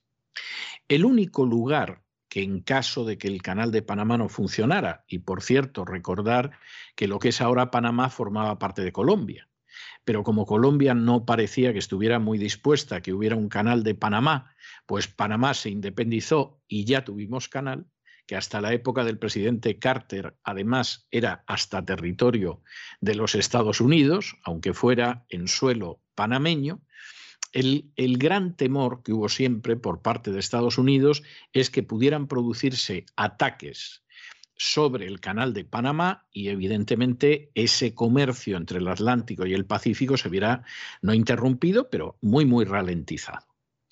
La solución alternativa era Nicaragua. ¿Por qué? Pues porque Nicaragua tiene un inmenso lago y entonces ese inmenso lago, en un caso de emergencia, se podría convertir en un segundo canal de Panamá, además más seguro. Y esto explica por qué siempre ha habido una intervención muy directa de Estados Unidos en Nicaragua, medio de conflictos civiles en los cuales pues, los nacionalistas no estaban por la labor de entregarse a lo que decidían las multinacionales y las dictaduras que iban colocando, como la dinastía Somoza, pues hombre, eran bastante dóciles a lo que quisieran. Hace muy pocos años, Daniel Ortega llegó a un acuerdo con China para hacer ese canal. Es discutible que el canal se vaya a hacer, es discutible que merezca la pena hacerlo en estos momentos, se pueden discutir muchas cosas. Pero efectivamente Daniel Ortega decidió eso. Y no sabemos con lo que nos podemos encontrar, porque claro, cuando de pronto se produce una situación de, guerra, tensión, etcétera, etcétera, pues hombre, a lo mejor resulta que el presidente del Salvador se ha levantado una mañana y ha dicho Bukele que no he hecho nada yo en este tiempo. Pues ahora voy a mandar la flota a tocarle las narices a Nicaragua, porque ha cumplido con una sentencia y ha reconocido el acceso de Honduras al Pacífico. ¿Eh? Y entonces, como yo esto no lo he reconocido, aunque la sentencia está ahí, a la que mando la flota. Puede ser, puede ser. No es imposible. O también puede ser que de pronto ha habido quien le ha dicho, señor Bukele, ¿por qué no organiza usted un lío ahí? A ver si conseguimos volver a calentar a los nicaragüenses, a los que les sobra motivos para aborrecer a Daniel Ortega, hay un cambio y el canal los chinos no lo hacen nunca. Entonces, pues eh, Bukele se lo ha pensado y lo mismo ha dicho, ¿y qué me das, payo? Y entonces pues, ah, pues, le podemos dar esto, lo otro. Vale, pues yo mando la flota. Lo vamos a ver en los próximos días. porque, insistimos, El Salvador puede tener su punto de vista y lo puede razonar y es legítimo tenerlo. Pero es que el Tribunal Superior de Justicia de La Haya esto ya lo zanjó hace muchos años. Esto lo zanjó hace 30 años. Y Nicaragua y Honduras, sobre todo Nicaragua, no había querido aceptarlo, pero al final, ¿qué remedio? Y claro, eso hay que impedirlo. Y además nos pone en bandeja que El Salvador nos organice un lío. En fin, eh, interesante el tema. ¿eh? El gobierno de Nicaragua ha acusado a El Salvador de una invasión de buques militares en sus aguas territoriales a 30 millas de las costas del país. Y le ha acusado también de querer poner fin a su tratado de límites marítimos con Honduras. Daniel Ortega ha acusado al gobierno de El Salvador, liderado por Nayib Bukele, de invasión y de pretender poner fin violentamente al Tratado de Límites entre Nicaragua y Honduras en el Mar Caribe y el Golfo de Fonseca, firmado el pasado 27 de octubre. Según el Ejecutivo nicaragüense, el gobierno de El Salvador ha enviado buques militares artillados a los espacios marítimos de Nicaragua en el Océano Pacífico y, a su juicio, históricamente la posición de El Salvador siempre ha sido y continúa siendo que la República de Honduras no tiene derecho en el Golfo de Fonseca y por ende tampoco en las aguas afuera del mismo en el Océano Pacífico. Asimismo, el gobierno de Nicaragua ha asegurado que los buques militares salvadoreños han incursionado a menos de 30 millas de distancia en Punta Cosiguina, en el extremo noroccidental, noroccidental del país, junto al Golfo de Fonseca, y permanecen allí reclamando soberanía. El acuerdo binacional firmado entre los presidentes Daniel Ortega y Juan Orlando Hernández reconocía la frontera de Honduras en aguas del Pacífico por mandato de la Corte Internacional de Justicia de La Haya de 1992. Nos vamos a internacional y como no podía ser menos, tenemos que comenzar con esa reunión de ayer entre el presidente francés Emmanuel Macron y el presidente ruso Vladimir Putin. Eh, reunión que duró cinco horas en una mesa larguísima, da la sensación de, bueno, imagino que tendrían un auricular para que les tradujera lo que estaban diciendo, pero vamos, si hablaban de viva voz, eh, se pasarían desgañitándose cinco horas, que luego fue seguida por una rueda de prensa en la que eh, Putin laminó totalmente a Macron y laminó los argumentos de la NATO. Es decir, porque claro, en un momento Macron decía que la NATO, que es una organización para la paz y tal, y Putin con esa frialdad gélida que tiene, dice, bueno, pues, respetamos lo que dice el presidente Macron, pero claro, esto no se corresponde con la realidad. La NATO ha intervenido en Libia, ha intervenido en Irak, ha intervenido en Afganistán y intervino de manera criminal bombardeando Belgrado y no da la sensación de que eso fuera para la libertad. Y tiene razón Putin. Es muy desagradable, pero la verdad es que tiene razón. Y en un momento determinado Macron le instó a que evitara la guerra y Putin le dijo, que si nosotros no tenemos la menor intención de ir a una guerra con Ucrania, si estamos intentando desescalar esto. Y en un momento determinado Macron dice, bueno, es que la integridad territorial de Ucrania, Crimea, y el otro dice, bueno, ustedes es que se empeñan en no recordar que el gobierno ucraniano fue víctima de un golpe de Estado en el año 2014. Luego puede usted decir que después hubo elecciones, etcétera, etcétera, pero en el 2014 hubo un golpe de Estado. Y para asegurar nuestra situación y asegurar la de muchos rusos que viven en Ucrania, claro que entramos en Crimea, que además ha sido siempre parte de Rusia. Y la verdad es que yo no sé Macron con qué cuerpo se habrá ido después de la entrevista con Putin. Hoy tenía que tener, eh, hoy tenía la entrevista con Volodymyr Zelensky, la había tenido, perdón, con Volodymyr Zelensky, empezó a contar que bueno, que iban a hacer todo lo posible para mantener la mediación entre Rusia y Ucrania, pero la verdad es que si se molestan ustedes en ver la, rueda de prensa, Putin sigue siendo tremendamente contundente en sus argumentos. Eh, es bastante claro que dejó expuesto con mucha elocuencia que si Ucrania entraba en la NATO, eso iba a llevar a un enfrentamiento entre Rusia y la NATO, eh, fue bastante claro en el sentido de que Rusia no pensaba ir a una guerra, pero que desde luego si pretendían en algún momento de los de la NATO atacarla, pues por supuesto se iba a defender y iba a responder y la verdad es que estuvo muy contundente. Macron estuvo flojete, pero bueno, es que Macron es muy flojete, las cosas como son. Y, en fin, quiso ir en plan de mediateur, y la verdad es que hizo un papel Maricron eh, bastante, bastante, bastante flojito, las cosas como son. Mientras que la rueda de prensa permitió que Putin eh, expusiera una serie de puntos de vista que al menos a juicio de quien ahora se dirige a ustedes tiene una solidez, pero como dicen los británicos, como la roca de Gibraltar. El presidente de Francia, Emmanuel Macron, ha acusado este martes a Rusia de querer presionar a la comunidad internacional y ha aplaudido la sangre fría de Ucrania ante la presión militar rusa en su frontera. En la rueda de prensa posterior a su encuentro con el presidente de Ucrania, Vladimir Zelensky, en Kiev, Macron ha asegurado que París continúa decidido a hacer todo lo posible para mantener la mediación entre Rusia y Ucrania, un día después de visitar la capital rusa para reunirse con su homólogo ruso Vladimir Putin.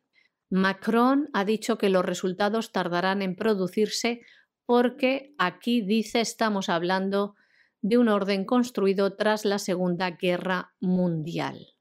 Ha considerado, no obstante, posible avanzar en las negociaciones de paz entre Rusia Ucrania. Zelensky, por su parte, ha asegurado que Kiev y París continuarán su cooperación para lograr la devolución de los territorios ocupados por Rusia en Ucrania. Asimismo, ha subrayado que él y Macron tienen una visión común en torno a las amenazas de seguridad y los retos actuales de Ucrania, Europa y el mundo. Decían, requieren unidad, nuevos enfoques preventivos y liderazgo europeo. También ha resaltado el apoyo mundial que tiene Ucrania del mundo. El presidente francés ha asegurado que recibió garantías en su reunión con Vladimir Putin de que no habrá un deterioro ni una escalada en torno a Ucrania. Por su parte, Putin ha dicho que si Ucrania se une a la OTAN e intenta recuperar Crimea militarmente, los países europeos también se verán arrastrados a una guerra contra Rusia en la que no habrá ganadores. El mandatario ruso se dirigió a los periodistas para señalar que les leemos, por supuesto, el potencial de una organización conjunta como la OTAN y el de Rusia no son comparables, y agregó, Entendemos que Rusia es una de las principales potencias nucleares e incluso está por delante de muchas en algunos componentes de la modernidad. No habrá ganadores, se verán arrastrados a este conflicto contra su voluntad. Además, el presidente ruso explicaba los peligros de la entrada de Kiev en la Alianza Atlántica del siguiente modo. Los documentos doctrinales de Ucrania detallan que Rusia es el enemigo y que la devolución de Crimea por medios militares es posible. Imaginen que Ucrania es miembro de la OTAN. El artículo 5 no ha sido derogado. Al contrario, el presidente de los Estados Unidos, Joe Biden, ha dicho recientemente que el artículo 5 es un imperativo absoluto y que se aplicará. Además, Vladimir Putin decía que en este caso habrá un enfrentamiento militar entre Rusia y la OTAN. Asimismo, Putin subrayó que no considera que Moscú haya violado la integridad territorial de Ucrania y explicaba Tomaron el poder allí por la fuerza. Tuvimos que proteger a los habitantes de Crimea. Y añadía, Occidente ha apoyado el golpe de Estado en el país eslavo. Y concluía diciendo esta comparecencia tras su reunión con el presidente Macron. Les leemos. ¿Hemos realizado alguna operación en Crimea o en cualquier otro lugar con un país normal, con un gobierno normal? No, nunca lo hicimos, ni siquiera lo hemos considerado. ¿Por qué los países occidentales apoyaron el golpe de Estado? A partir de aquel momento, para nosotros el poder en Ucrania, la fuente de poder es el golpe de Estado, no la voluntad del pueblo. En esas condiciones, simplemente nos vimos obligados a proteger a las personas que viven, por ejemplo, en Crimea. Esto es lo que decía el presidente de Rusia, Vladimir Putin. Bueno, y comenzamos el boletín contándoles esa comparecencia en el Parlamento español que resulta que deshace totalmente ese Himalaya de mentiras que es el relato oficial para contar las cosas como son, y dicho sea de paso, como llevamos nosotros contándoselas muchísimo, muchísimo, muchísimo tiempo, y hay otra serie de consecuencias de todo este relato y de la forma en que se gestionó la crisis del coronavirus que son tremendas. Por ejemplo, que en estos momentos puede haber un millón de casos de cáncer sin diagnosticar en Europa por toda la crisis de la pandemia, pero sobre todo por la manera en que se gestionó la mal llamada pandemia. Se calcula que en Europa puede haber del orden de 100 millones de pruebas para detectar el cáncer, que por cierto es la segunda causa de muerte en Europa y la primera en niños mayores de un año, y según un informe del Parlamento Europeo, pues no se hicieron. Y al menos uno de cada cinco pacientes de cáncer no recibió el tratamiento quirúrgico que necesitaba porque había confinamiento. Y es muy posible, porque esta es otra de las cifras terribles, que nos encontremos con cerca de medio millón de muertos en Europa este año, simplemente porque tuvimos una crisis del coronavirus que no se trató como había que tratarse, que paralizó la sanidad y que va a tener la consecuencia, pues cerca de medio millón de personas que van a morir de cáncer en Europa este año, según manejan los cálculos eh, determinados especialistas. Añadan a esto ustedes todas las otras enfermedades que no se han atendido. Es decir, una serie de enfermedades que como estábamos en esta historia y estaban las enfermeras grabando cómo bailaban dentro de la clínica y la gente aplaudiendo desde los balcones y todo este tipo de cosas, pues no se han atendido tampoco y que por supuesto se van a traducir en un deterioro gravísimo de la salud de millones de personas y posiblemente en la muerte también de millones de personas.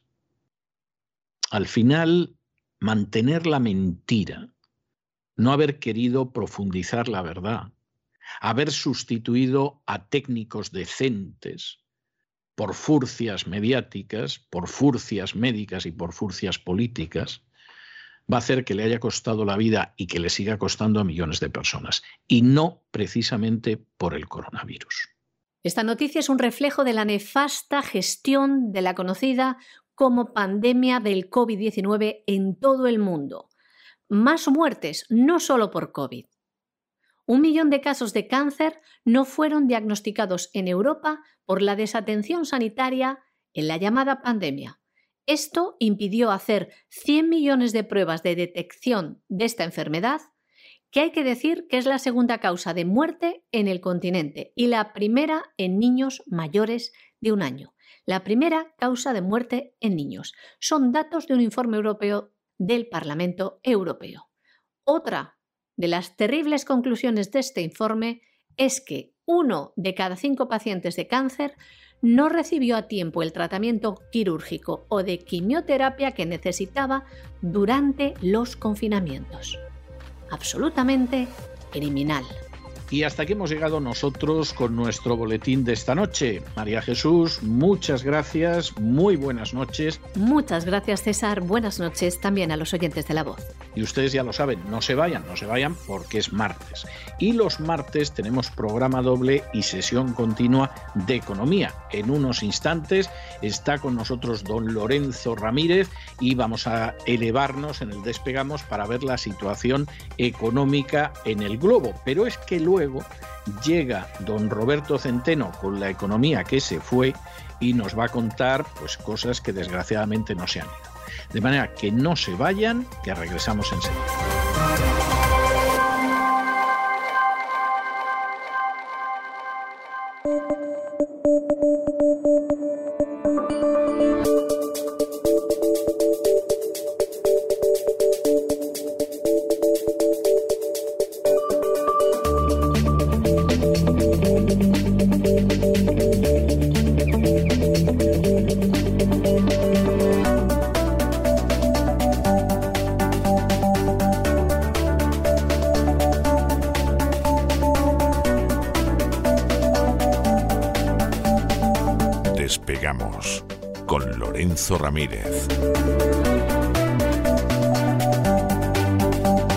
Corremos raudos y veloces hacia nuestro avión, atravesamos el umbral, nos tiramos en plancha sobre los asientos, nos abrochamos los cinturones,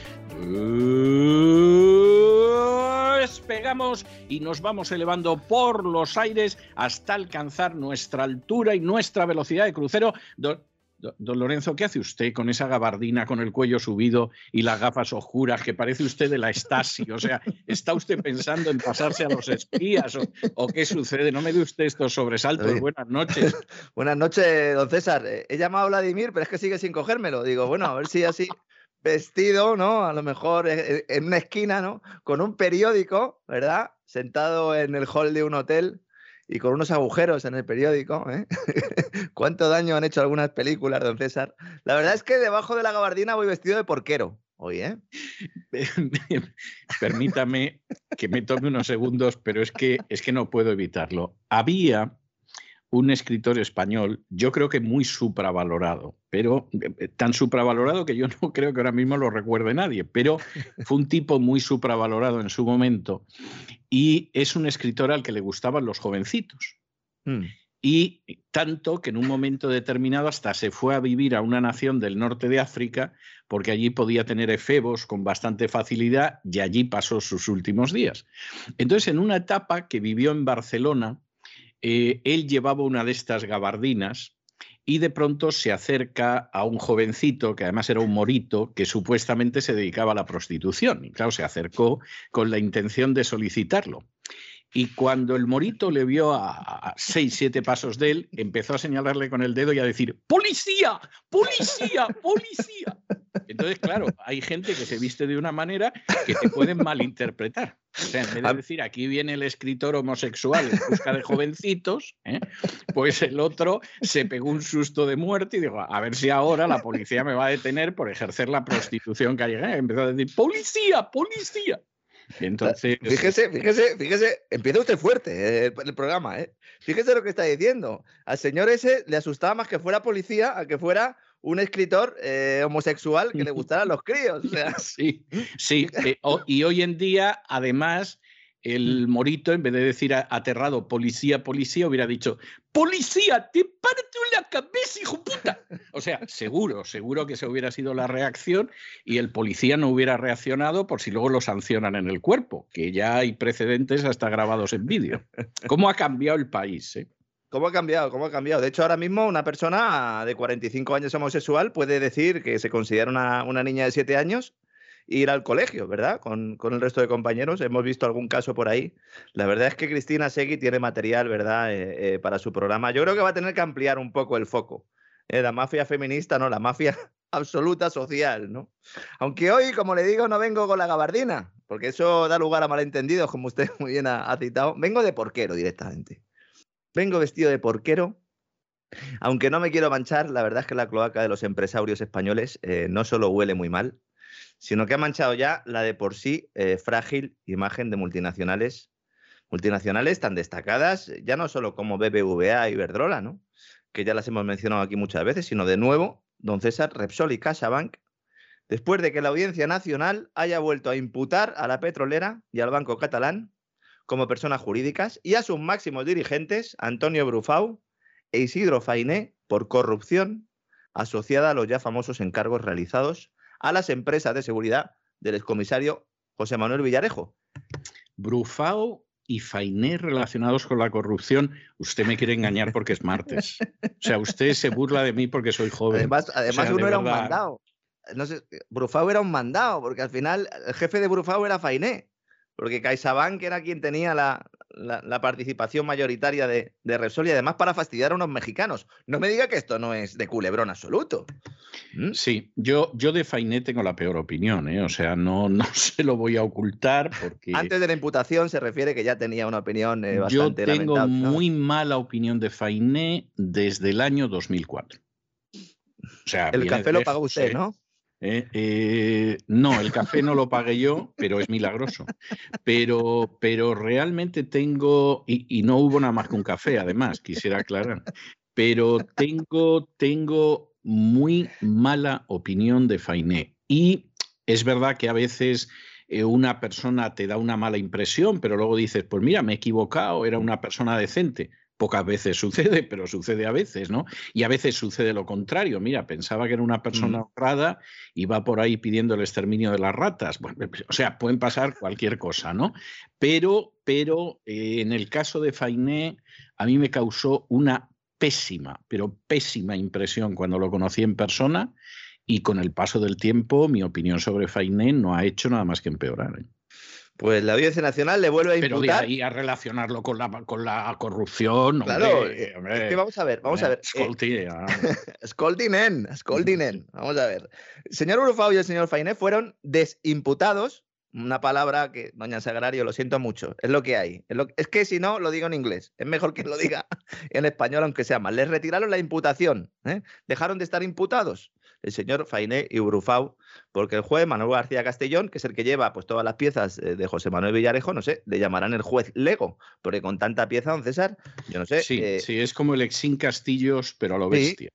no sé, yo después de esto supongo que se cogerá unas vacaciones o algo, este señor. Eh, que contrate seguridad, también, también se lo voy a decir, ¿no? Entonces les retira la imputación a pesar de que hay un audio importante en el cual pues, se muestra que hay un entente entre Villarejo, el jefe de seguridad de Repsol y el ex jefe de seguridad de eh, CaixaBank, hablando entre los tres de cómo podían fastidiarle la vida a Pemex y en concreto al señor Luis de Rivero. Y eh, de esa conversación, pues hay indicios en esa conversación de que tenían conocimiento tanto Burfau como Faine. Declararon los dos, dijeron que sí, que en principio tenían, eh, iban a intentar proteger los intereses de sus empresas, etcétera, etcétera. Es decir, admitieron que había un problema con Pemex, pero ellos siempre negaron conocer eh, tanto a Villarejo como a sus empresas. Hay que recordar, lo digo porque eh, no se suele recordar y yo creo que es voluntario, por lo que no se recuerda, el señor Villarejo ha trabajado en las cloacas estatales a las órdenes de prácticamente todos los ministros del Interior de esta supuesta democracia y ha sido condecorado por ello. Varias veces. ¿eh? No, una, varias veces, ¿no? Entonces, el responsable de que vuelvan a estar imputados Brufay y Fainé no es el juez. Es el juez de forma un poco tangencial. Y me voy a explicar. Es la Fiscalía Anticorrupción, que a su vez está a las órdenes de la Fiscalía General del Estado, al frente de la cual está una vieja conocida por todos, ¿verdad? Dolores Delgado, alias Lola, anterior ministra de Justicia, y que le une una relación con el propio Villarejo, una relación cruzada en la que también hay medios de comunicación afines, miembros de servicios de inteligencia, CNI, exministros del Opus Dei, y hasta un juez ¿Qué, cosa, qué cosa tan rara, antiguos ministros del Opus Dei. Mire, usted, usted, don Lorenzo, me quiere enredar hoy. O sea, pretende usted que Fainé y Brufau tienen que ver algo con la corrupción y que hay antiguos ministros del Opus Dei en una trama infecta. Me quiere arrastrar por el camino del mal, eh, don Lorenzo. ¿eh? En una, trama infecta que además afecta a un preboste del Opus Dei. Sí, que sería Fainé. Cuidado claro, Claro, es que es otro, sí, sí. Claro. Y luego un juez o un ex juez llamado Baltasar Garzón, con un escolta tuvo hace mucho tiempo, ¿eh? lo voy a dejar ahí, ¿verdad? Que el aniversario del 11M es dentro de poco. El escolta de Baltasar Garzón. Busquen, busquen por ahí y prepárense, porque tenemos algo, una sorpresita preparada para ese aniversario del 11M. ¿no? El señor Baltasar Garzón, que además resulta ser la pareja sentimental de la propia Delgado. Espectacular. Es espectacular. La verdad es que si quisiéramos escribir una novela con todos estos ingredientes, seguro que no se nos ocurrían tantas relaciones. No, no, no se la creería nadie. Pensaría que, exageramos, eh, en plan de, han querido meter a todos, al Opus, al Partido Socialista, la Judicatura, la Fiscalía. La Iglesia Católica. Las compañías energéticas, la Iglesia Católica. Es imposible, es inverosímil leyenda negra. Porque usted no ha estado nunca en España. Entonces, claro, efectivamente, y alguno diría, leyenda negra, leyenda negra, ¿no? Y entonces, no, no. No ha estado usted en España y por Hispanoamérica ha viajado poco, amigo, ¿eh? O sea, también habría que decir. Esto es Deep State Made in Spain, a nuestra forma, pero, pero es así, ¿no? Poca gente sabe que el juez Garzón Hoy vamos a dar muchos datos. Eh, agárrense a las sillas. Si alguno está en casa, que se ponga algo fresquito. ¿eh? A ser posible con graduación para disfrutar ¿eh? del programa de hoy. El Escue Garzón tiene un bufete que se llama Ilocat Baltasar Garzón Abogados, que se ocupa de la defensa de varios imputados en la causa de Villarejo. Entre ellos, el comisario Enrique García Castaño y el exdirector adjunto operativo, el famoso DAO de la policía Eugenio Pino, que es el Master and Commander ¿eh? de todo esto. a raíz de la difusión en septiembre de 2018 de la famosa grabación efectuada por Villarejo durante una comida con Dolores Delgado y Baltasar Garzón, hemos hablado aquí de esa conversación, entre otros comensales, la entonces ministra de Justicia envió un comunicado diciendo que ella solo había solo recordaba haber coincidido en tres, veces con Villarejo y que por lo tanto no era amigo suyo. Yo emplazo a todo el mundo a que vaya a internet, que vaya a Google y que ponga audios Villarejo Dolores Delgado y que escuche cómo se hablan entre sí, porque es que no hace falta que yo lo, describa. Se ve que hay una relación ahí, bueno, pues yo no sé si de amistad, pero de complicidad, seguro, ¿no? Baltasar Garzón también estaba ahí, ¿no? Como, como digo, ¿no? De hecho, es que Garzón es quien le presenta Villarejo a, bueno, el que hace las presentaciones entre Villarejo y Delgado, por lo menos las presentaciones oficiales. Recordemos que Villarejo es un pata negra, lleva mucho tiempo en esto, pero Dolores Delgado no tanto, ¿no? En uno de esos encuentros, cuyos audios se hicieron públicos, como digo, ahí es cuando ella dice, cuando Delgado dice que vio a jueces y fiscales españoles en compañía de chicas menores de edad en Cartagena, Indias, en Colombia, durante un viaje oficial al país sudamericano. Y además, Delgado dijo aquello de que era un éxito garantizado, cito textualmente, la propuesta de Villarejo de crear un prostíbulo para chantajear empresarios. Esta señora es la fiscal general del Estado. Sobran las palabras, sobran las palabras. Bien. En este contexto es en el que avanzan cada una de las múltiples causas que hay en la Audiencia Nacional relacionadas con Villarejo. Y hoy hay novedades, hay novedades importantes además de esa imputación. Porque, en teoría, se iba a dar ya carpetazo también al tema de Iberdrola y BBVA y no, se prorroga otros seis meses más.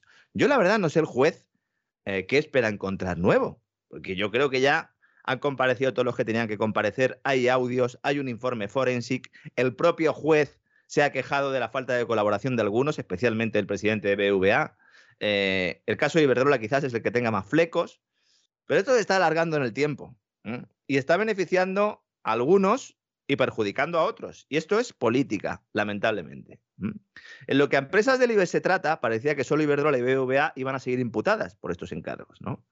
Porque Repsol y CaixaBank habían sido retiradas del foco. Pero ahora resulta que la sala de lo penal de la Audiencia Nacional acepta el recurso presentado por la Fiscalía Anticorrupción. Es decir, es la Fiscalía la que dice, no, no, a estos hay que imputarlos. Esto hace unos años eh, no nos lo habríamos creído. Porque la Fiscalía lo que hace es proteger a los empresarios. ¿Por qué no protege a estos dos en concreto? ¿Tiene algo que ver eh, que Dolores Delgado tenga las relaciones que planteábamos antes? No lo sé. Esto habrá que investigarlo, ¿no? ¿Mm? Señores jueces también, ¿no? Tendrán ustedes que investigarlo, ¿no? A través de una resolución dictada ayer, el tribunal revoca la decisión del juez instructor de Manuel García Castellón que archivó la causa contra ellos el pasado 29 de julio, contra Brufau y contra Faine. Y aquí lo que se investiga no es si contrataron a Zenit, que, eh, es el grupo empresarial de, de Villarejo. Es decir, eso está demostrado. Sino si lo contrataron para ejecutar una supuesta operación de espionaje en 2011 contra Luis del Rivero, el empresario de SACIR. Recordamos todos aquella operación famosa de desembarco de SACIR en BVA o intento, ¿verdad? Con Miguel Sebastián por medio, hace ya muchos años. Y de hecho, dentro de esta operación, el comisario Villarejo presuntamente extorsionó a Miguel Sebastián en aquel momento, que quería vengarse básicamente de Francisco González en BVA porque le había echado el servicio de estudios, donde era el director él. Es decir, así se hacen las cosas en España, ¿no? La búsqueda del bien común, creo que lo llaman algunos. Sí. O sea, lo que hay es unas venganzas sórdidas y unos agradecimientos no menos sórdidos. Y puñaladas traperas. De hecho, lo de Miguel Sebastián, poca, poca, gente lo sabe. Miguel Sebastián sale en una rueda de prensa, siendo el responsable del servicio de estudio de BVA. Para el que no lo sepa, los servicios de estudio de los bancos pues eh, suelen sacar informes donde hacen valoraciones de, y, impacto de política económica. Eh, suelen eh, ser una de las formas ¿no? en, la que, en la que las entidades financieras em, tejen sus relaciones con, con los políticos, digámoslo así. Y entonces él salió. Es una manera muy elegante, le ha quedado a usted elegantísimo la forma en que lo ha dicho. Muchas gracias, don César. Eh, es que vengo de porquero, pero con estudios. ¿eh? no, no, no, no, pero lo ha dicho usted con una elegancia que vamos, que. entonces, don Miguel. Don Miguel Sebastián sale en una de esas. Y entonces lo que plantea es que eh, es necesario hacer una reforma fiscal eh, y poner un tipo único de IRPF, que es una propuesta que desde el mundo liberal se ha planteado muchas veces, pero que iba en contra de lo que quería el gobierno y entonces Francisco González se lo carga, ¿no? se carga a eh, Miguel Sebastián. Y desde entonces, pues en la cabeza de Miguel Sebastián estaba la venganza y le intentó, esa venganza fracasó y además, eh, insisto, le extorsionaron presuntamente, porque en el sumario lo que hay es que incluso extorsiones sexuales a través de amantes eh, que vivían al sur del Río Grande. Mm, lo más chusquero que pueda ser, pues es lo que es este caso, ¿no? O estos casos. Aquí, eh, claro, Luis de Rivero, mm, yo entiendo, ¿no? la versión que pudiera tener Miguel Sebastián, pero ¿por qué le tenían aversión Brufau y, Fainé, nuestros amigos eh, imputados ahora. Básicamente porque Luis de Rivero lo que quería era hacerse con Repsol tras, con un pacto que había logrado con la mexicana Pemex. La mexicana Pemex y, y, del Rivero hacerse con Repsol. ¿Y qué pasa? Pues que el establishment nacional y nacionalista, nacional y separatista, es decir, Madrid y Barcelona, pues se pusieron de acuerdo para parar esta operación. Y para ello, pues utilizaron al señor Villarejo. Entonces aquí surgen muchas preguntas cuya respuesta no conocemos, pero que podemos ir ya considerando. ¿Está apretando la fiscalía a estas empresas por cuestiones políticas que van más allá del caso Villarejo? ¿Hay una guerra entre el gobierno y algunos empresarios? ¿O simplemente se quiere ahora que todos cierren filas en torno a la política económica antes de que vengan los ajustes? Y sobre todo, ¿somos conscientes del país en el que vivimos? ¿Somos conscientes de lo que sucede bajo las alfombras? De la corrupción que lo inunda todo, directivos, políticos, periodistas, abogados, jueces. ¿Somos conscientes? Luego alguno se sorprende porque Sánchez pueda, pueda amañar una votación en una, en una reforma laboral y estas cosas. Si eso es bueno, pero hemos visto, y hemos visto muchísimas en los últimos años, ¿eh? O sea, fíjese, incluso para que no haya gente que piense que, me fijo solo en Sánchez, que, yo no sé cómo hay gente que se queda solo en lo más cercano. Pero, pero sin ir más lejos, la propia acción de eso que han llamado el araquiri de las cortes franquistas, idealista, etcétera, etcétera, pero que va a los procuradores al que no le prometieron un puesto o a quien le prometieron un viaje a Mallorca. Hubo a quien le prometieron que, a la hija la colocaban en algún sitio, o sea que, y, aquello fue masivo, es decir, se quedaron votando en contra de la ley de reforma política cuatro, que claro, algunos habían hecho la guerra al lado de Franco, como podía ser el caso de Girón y algo así, pero quiero decir, ahí eh, masivamente los procuradores no votaron por el bien de España, no digo que alguno no se lo creyera, ¿eh? sino que está más que demostrado que, se repartieron prebendas. Y luego hemos tenido muchas cosas, o sea, hubo un tamallazo en Madrid, hubo un, gomarcazo en, en, Aragón, o sea, ha habido infinidad de historias de este tipo. Entonces, yo esto de que de pronto la gente se escandalice, hombre, es una vergüenza, pero vamos, es un es un bochorno básicamente. Es un bochorno y es una vergüenza, mm. pero que la gente en estos momentos esté escandalizada con Pedro Sánchez y toda esta historia y luego, sin embargo, pues eh, de esto no se acuerde. a mí me parece verdaderamente de que la gente es muy tuerta y solo ve por un ojo y que la gente es muy amnésica. Y luego que esto es tan grave que asomarse a ese abismo, eh, pues desde un punto de vista simplemente humano, pues es contraproducente. Es decir, yo entiendo que hay muchas personas que dicen, no, no, no puede ser, esto que está contando Lorenzo, no, esto, esto no puede ser así. Al principio, cuando empezamos el programa, hace ya, ya llevamos ¿eh? unos cuantos despegamos, la gente decía, no, no, esto no puede ser. Luego ya dicen, no, no, esto no, no puede ser así. y al final dicen, ahí va, pues era peor de lo que había contado este, ¿no? Lamentablemente es así porque yo me quedo en información oficial, en información judicial. Hay alguna fuente que me cuenta alguna cosa. Eh, yo aquí cuento lo que puedo contar también. Lamentablemente, eh, pues eh, aprecio lo que es la vida mía, básicamente, ¿no? Y esto es así. Pero es que no hace falta investigar mucho más. Es que con lo que hay encima de la mesa ya se podría tumbar toda la credibilidad del sistema. ¿no? Nuestros oyentes saben que ya hemos dedicado varios programas a explicar el caso Villarejo, a analizar las declaraciones de este miembro de los servicios de información de la policía. No voy a insistir en ello, está la hemeroteca pueden acudir a cesarvidal.com, ¿eh? forma gratuita, ahí están todos los programas que hemos hecho sobre esto, porque todos estos programas los hemos hecho en abierto. Más allá de creer o no lo que dice este señor sobre asesinatos de Estado, sobre terrorismo de falsa bandera, sobre desvergüenzas reales, lo cierto es que esto apesta. Y se condene a quien se condene, todo terminará con un cierre en falso, que servirá para lavar algunas conciencias, no se solventará ningún problema, algún directivo eh, se marchará para que venga otro, con el beneplácito ¿no? del poderoso, y la ponzoña ha llegado hasta el tuétano y todo lo que no sea amputar es una medida insuficiente. ¿eh? Y no se va a amputar. Eh, está clarísimo que no se va a amputar. ¿no? Estamos hablando de pinchazos de teléfonos ilegales, evidentemente, espionaje a rivales, espionaje a accionistas, chantaje a ministros con cuestiones sexuales, algunas de ellas. Tenían intervenidos hasta los teléfonos del Palacio de la Moncloa, ¿eh? Hombre, es que ya si lo haces vas hasta el final, ¿no? Como decía, como decía un muy querido amigo mío de, la juventud, que hace muchísimo que no veo, pero que era una gran persona, y decía, es que yo, si me bajo los pantalones, que sea por la masonería o el Opus Dei. Espero que no fuera el mismo de la gabardina que contaba usted antes. No, no, no, no, no, no, este era, era un buen tipo, era un catalán muy buen tipo, que hace mucho que no lo veo, y era buen tipo. Pero él decía, eh, y además era una persona eh, muy íntegra, de hecho tuvo problemas precisamente por cuestiones de integridad.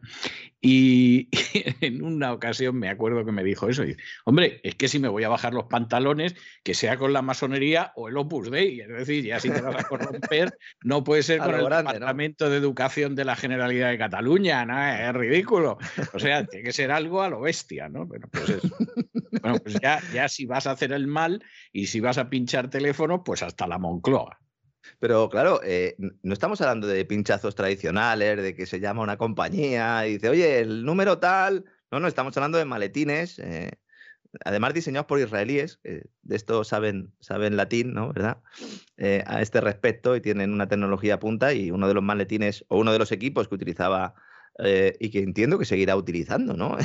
Las empresas del señor Villarejo pues son maletines que directamente esto es de ciencia ficción, es decir, te pones ahí a unos cuantos eh, metros, eh, te pones ahí con tu maletín y grabas eh, todo lo que se dice, como en las películas de James Bond, ¿no? Lo que pasa es que en este caso, pues con algo de barriga y con torreznos, ¿no? En el bar y cañita de turno, ¿no? Es, es mm, algo así como un torrente. estaríamos hablando de esto, lo que pasa es que es una imagen que se el nos brazo ha vender. del espionaje en este caso, ¿no? Claro, lo que pasa es que es una imagen. De la ley. Sí es una imagen también que tiene, que tiene él, pero evidentemente él es la cara ¿no? de un equipo y ha trabajado con gente. Sus informes son muy chusqueros. Yo he leído muchos de los informes de Villarejo. Yo de otro tema eh, puedo tener conocimiento eh, intelectual por haber, leído, indirecto, pero es que en este caso yo he leído muchos de los informes de este señor y la mayor parte de ellos son una basura eh, que yo no sé cómo se estaba pagando por eso. Seguramente porque lo que se estaba pagando era otra cosa. ¿no? Y, y ese es el problema ahí, que son informes que tampoco terminan de... de Tampoco es que sean nada del otro mundo, además. De tener la relevancia eh, que implica todo lo que se ha tenido que hacer para elaborarlos, ¿no? Mm, digamos así, ¿no? Entonces, claro, es, es, complicado esto, ¿no? Estamos hablando de dinero y de menores para jueces en el Caribe. Todo esto está en el sumario del caso. A lo que hay que añadir, pues todo lo que va soltando Villarejo, eh, que va enseñando sus cartas marcadas para lanzar mensajes a las altas estructuras del Estado y al CNI, fundamentalmente, con quien mantiene una guerra y al cual pues, ha amenazado ya varias veces con contar detalles del 11M detalles de esos que no están ni en desiertos remotos ni en montañas lejanas. ¿Mm? Que Pero aquel, sí. Desenfocando, Villarejo desenfoca. ¿Mm? Villarejo enseña un poquito, pero desenfoca. Como diciendo, al final voy a alargar y voy a alargar sobre esto. Entonces, claro, la mejor manera de amenazar pues, es citar un tema y plantear alguna tesis que no sea la oficial, pero que tampoco sea la real. Por cierto, el CNI está que fuma en pipa con la Comisión Nacional del Mercado de Valores, ¿eh? a cuenta del blindaje aprobado por el gobierno para evitar que compañías extranjeras aprovechen el lamentable estado de la bolsa española para comprar barato y hacerse con algunas de las multinacionales del IBEX, entre las cuales, además, están esas imputadas en el caso Villarejo, pero hay más. La CNMV, la Comisión Nacional del Mercado de Valores, se supone es el organismo que tiene que regular eh, o que tiene que supervisar para, para que haya limpieza en la bolsa de valores. No se rían, por favor, en sus casas. ¿eh? Si, si, ya a la Security and Exchange Commission, a la SEC, se las meten dobladas, imagínense ustedes a la CNMV española. Bueno, pues imagínense, ¿no? Ha pedido la CNMV que se retire este escudo legal para permitir que las, que las cotizaciones de las empresas, el precio de las acciones, reflejen ese supuesto interés de grupos extranjeros. Es decir, quitamos el blindaje antiopa y entonces, si realmente hay interés por ellas, pues subirá el precio de esas acciones. Pero el CNI dice que no, que no puede ser, porque eso abriría la puerta a que China compre empresas estratégicas para España. ¿no? Otra vez con los chinos. Que vienen los chinos. Ya sabe usted, don César, ¿no? Algunos de nuestros oyentes pensará, pero vamos a ver, este hombre no está haciendo un programa de economía, no está hablando de empresas, ¿por qué el CNI se mete en estas cuestiones?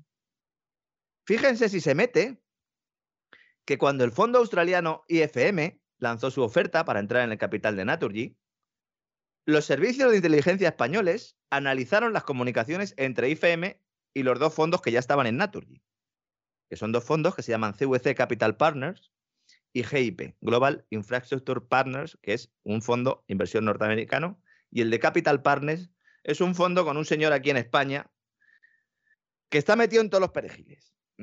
¿Para qué investigó el CNI? Para determinar si existía un pacto, que sería ilegal, por supuesto, para hacerse con el control de la eléctrica y quitárselo precisamente a la Caixa Bank de Fainé, ¿Por qué es ilegal? Porque uno no puede lanzar una OPA y entonces llamar por teléfono al fondo de inversión que está dentro de esa compañía y decirle, oye, pásame información confidencial y así puedo yo lanzar una oferta. Esto no se puede hacer.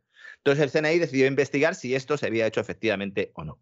No hay ninguna prueba de que esto se haya hecho o no. Aunque a mí me dicen que el gobierno sí tuvo conversaciones con el CNI y el CNI le dijo que había serios indicios de que esto pudiera ser así, pero no hay ninguna prueba, no hay ningún documento, por lo menos que se haya hecho público todavía en este sentido. Bien, los señores del CNI hacen el espionaje después de que la eléctrica española le dijera que la información que tenía el fondo australiano y que usó para lanzar la oferta, como digo, no la podía conocer sin haber tenido acceso pues, a esos datos confidenciales internos que solo pueden tener los accionistas de referencia. ¿Esto se está haciendo en estos momentos en otras empresas? Pues claro, aquí nos ponemos todos a analizar el, árbol y no vemos el bosque. ¿A cuántas empresas está ahora mismo eh, investigando sus comunicaciones el, CNI? Esto es, esto es, el mercado libre, ¿no? Era el a lo mejor esto es el capitalismo inclusivo, porque incluyes al CNI también en, ¿no? en las decisiones de las empresas. Hace unos años, el rey llamaba por teléfono, ¿verdad?, para poner y quitar consejeros en las empresas, ¿no? Es que esto es peor. Esto es mucho peor porque, bueno, colocaba algún amiguete y tal, ¿no? Algún, algún amiguete que había hecho algún negocio con él. En el libro de Juan Fernández Miranda, ¿verdad? Que usted eh, le entrevistó para La Voz. Eh, y de Chicote, que siempre me olvido porque Juan es amigo mío, a Chicote le conozco menos, luego se enfada. Eh, los papeles de Manglano, ¿verdad? Se, se analizan y sobre todo se muestra, ¿no? Con crudeza eh, qué era lo que sucedía en España por, por, aquellos años, ¿no? Pero es que esto es mucho peor. Pero es que cuidado, porque el anteproyecto de la reforma de la Ley de Seguridad Nacional, que ya conocen nuestros oyentes, contempla la creación de una red de comunicaciones especiales que no es nada más ni nada menos que un CNI económico dependiente de Moncloa directamente, a las órdenes del presidente. El CNI, mucha gente dice, bueno, el CNI eh, trabaja para el Estado. No. El CNI trabaja para la Casa Real. ¿Mm? Y luego hay diferentes familias dentro del CNI que trabajan para otros intereses. Dejémoslo ahí. En este caso, lo que tenemos es una red de comunicaciones especiales que es un CNI interno del presidente del gobierno, que tendrá facultades, según el anteproyecto de reforma de la Ley de Seguridad Nacional, para intervenir en empresas para suspender cualquier tipo de liberalización por motivos relacionados con el tan traído, tan manoseado y tan falso interés nacional. ¿Mm?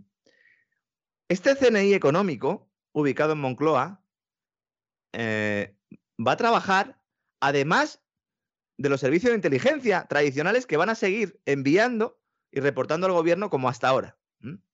Vamos a tener otra guerra ahí, seguro. ¿Por qué? Porque va a tener responsabilidades sobre la seguridad económica y financiera, sobre ciberseguridad, seguridad marítima, espacio aéreo, terrestre, energética, sanitaria, preservación del medio ambiente y la salvaguarda de la base industrial que suministra recursos de primera necesidad y de carácter estratégico. Eh, lo de la democracia y tal, eh, yo no sé si alguien se le sigue creyendo lo de la democracia. Es que nadie está dando cuenta de lo que está pasando. Sí, la verdad es que es muy grave, muy grave. Es muy grave. ¿Para qué se creen nuestros oyentes que está ahí el señor Bolaños? Iván Redondo cumplió su función. Hizo de puente entre determinadas empresas y el gobierno, sirvió para manejar los tiempos electorales, colocó bien al presidente en una posición de... Básicamente nos tiene a todos debajo de la bota, ¿no? Pero ahora ya hacía falta otra cosa. Ahora ya hace falta, pues de alguna manera, ahogar, ¿no? O poner la mano en el cuello de esa sociedad que ya previamente había sido manipulada. Los defensores del gobierno, los propagandistas de turno, dicen que este tipo de actuaciones de los servicios de inteligencia se realizan también en otros países. Y siempre se pone el ejemplo de Estados Unidos, ¿no? Pero aquí me, gustaría detenerme un momento porque hay mucho interesado en confundir al personal y de paso atacarnos a los que informamos con, con, la mayor honestidad posible, ¿no? aunque podamos equivocarnos, como todo el mundo. En Estados Unidos existe una independencia judicial que está a años luz de lo que podemos tener en Europa y por supuesto en España. Además, hay una transparencia de tal magnitud que podemos conocer casi al detalle las mayores barbaridades que cometen los servicios de inteligencia y las agencias oscuras del Pentágono. Como el DARPA, por ejemplo, la agencia de la que hemos destapado muchas vergüenzas, usando como base principal la información que ha proporcionado el propio Pentágono. Efectivamente, efectivamente. Bien por filtraciones, por investigaciones periodísticas, o lo más importante, por peticiones de asociaciones que reclaman documentos y se los entregan. Los correos electrónicos de Fauci los conocemos porque hay una asociación que la reclama. casi la más importante de ella, con todo el tema del COVID, ha sido Judicial eh, Watch. Pero hay otras, ¿no? Solicitan información. A la FDA se la para los pies con todo el lío de Pfizer y Moderna porque hay asociaciones que reclaman la documentación y, tribunales que respaldan eso.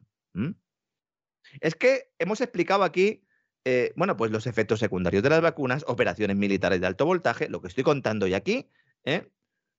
lo he tenido que sacar yo mm, a duras penas, porque es España.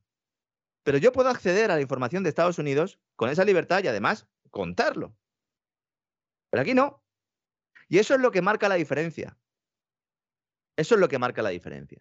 Entonces, la gente no se tira más la cabeza y dice, no, es que Rusia y China no son malos. Rusia y China, claro que son malos. Todos los estados ¿eh? tienen sus componentes y además ahí, pues evidentemente, al, no ser democracias eh, eh, ni de broma, pues entonces efectivamente, pues hay movimientos telúricos, lo que pasa es que es muy difícil llegar a ellos.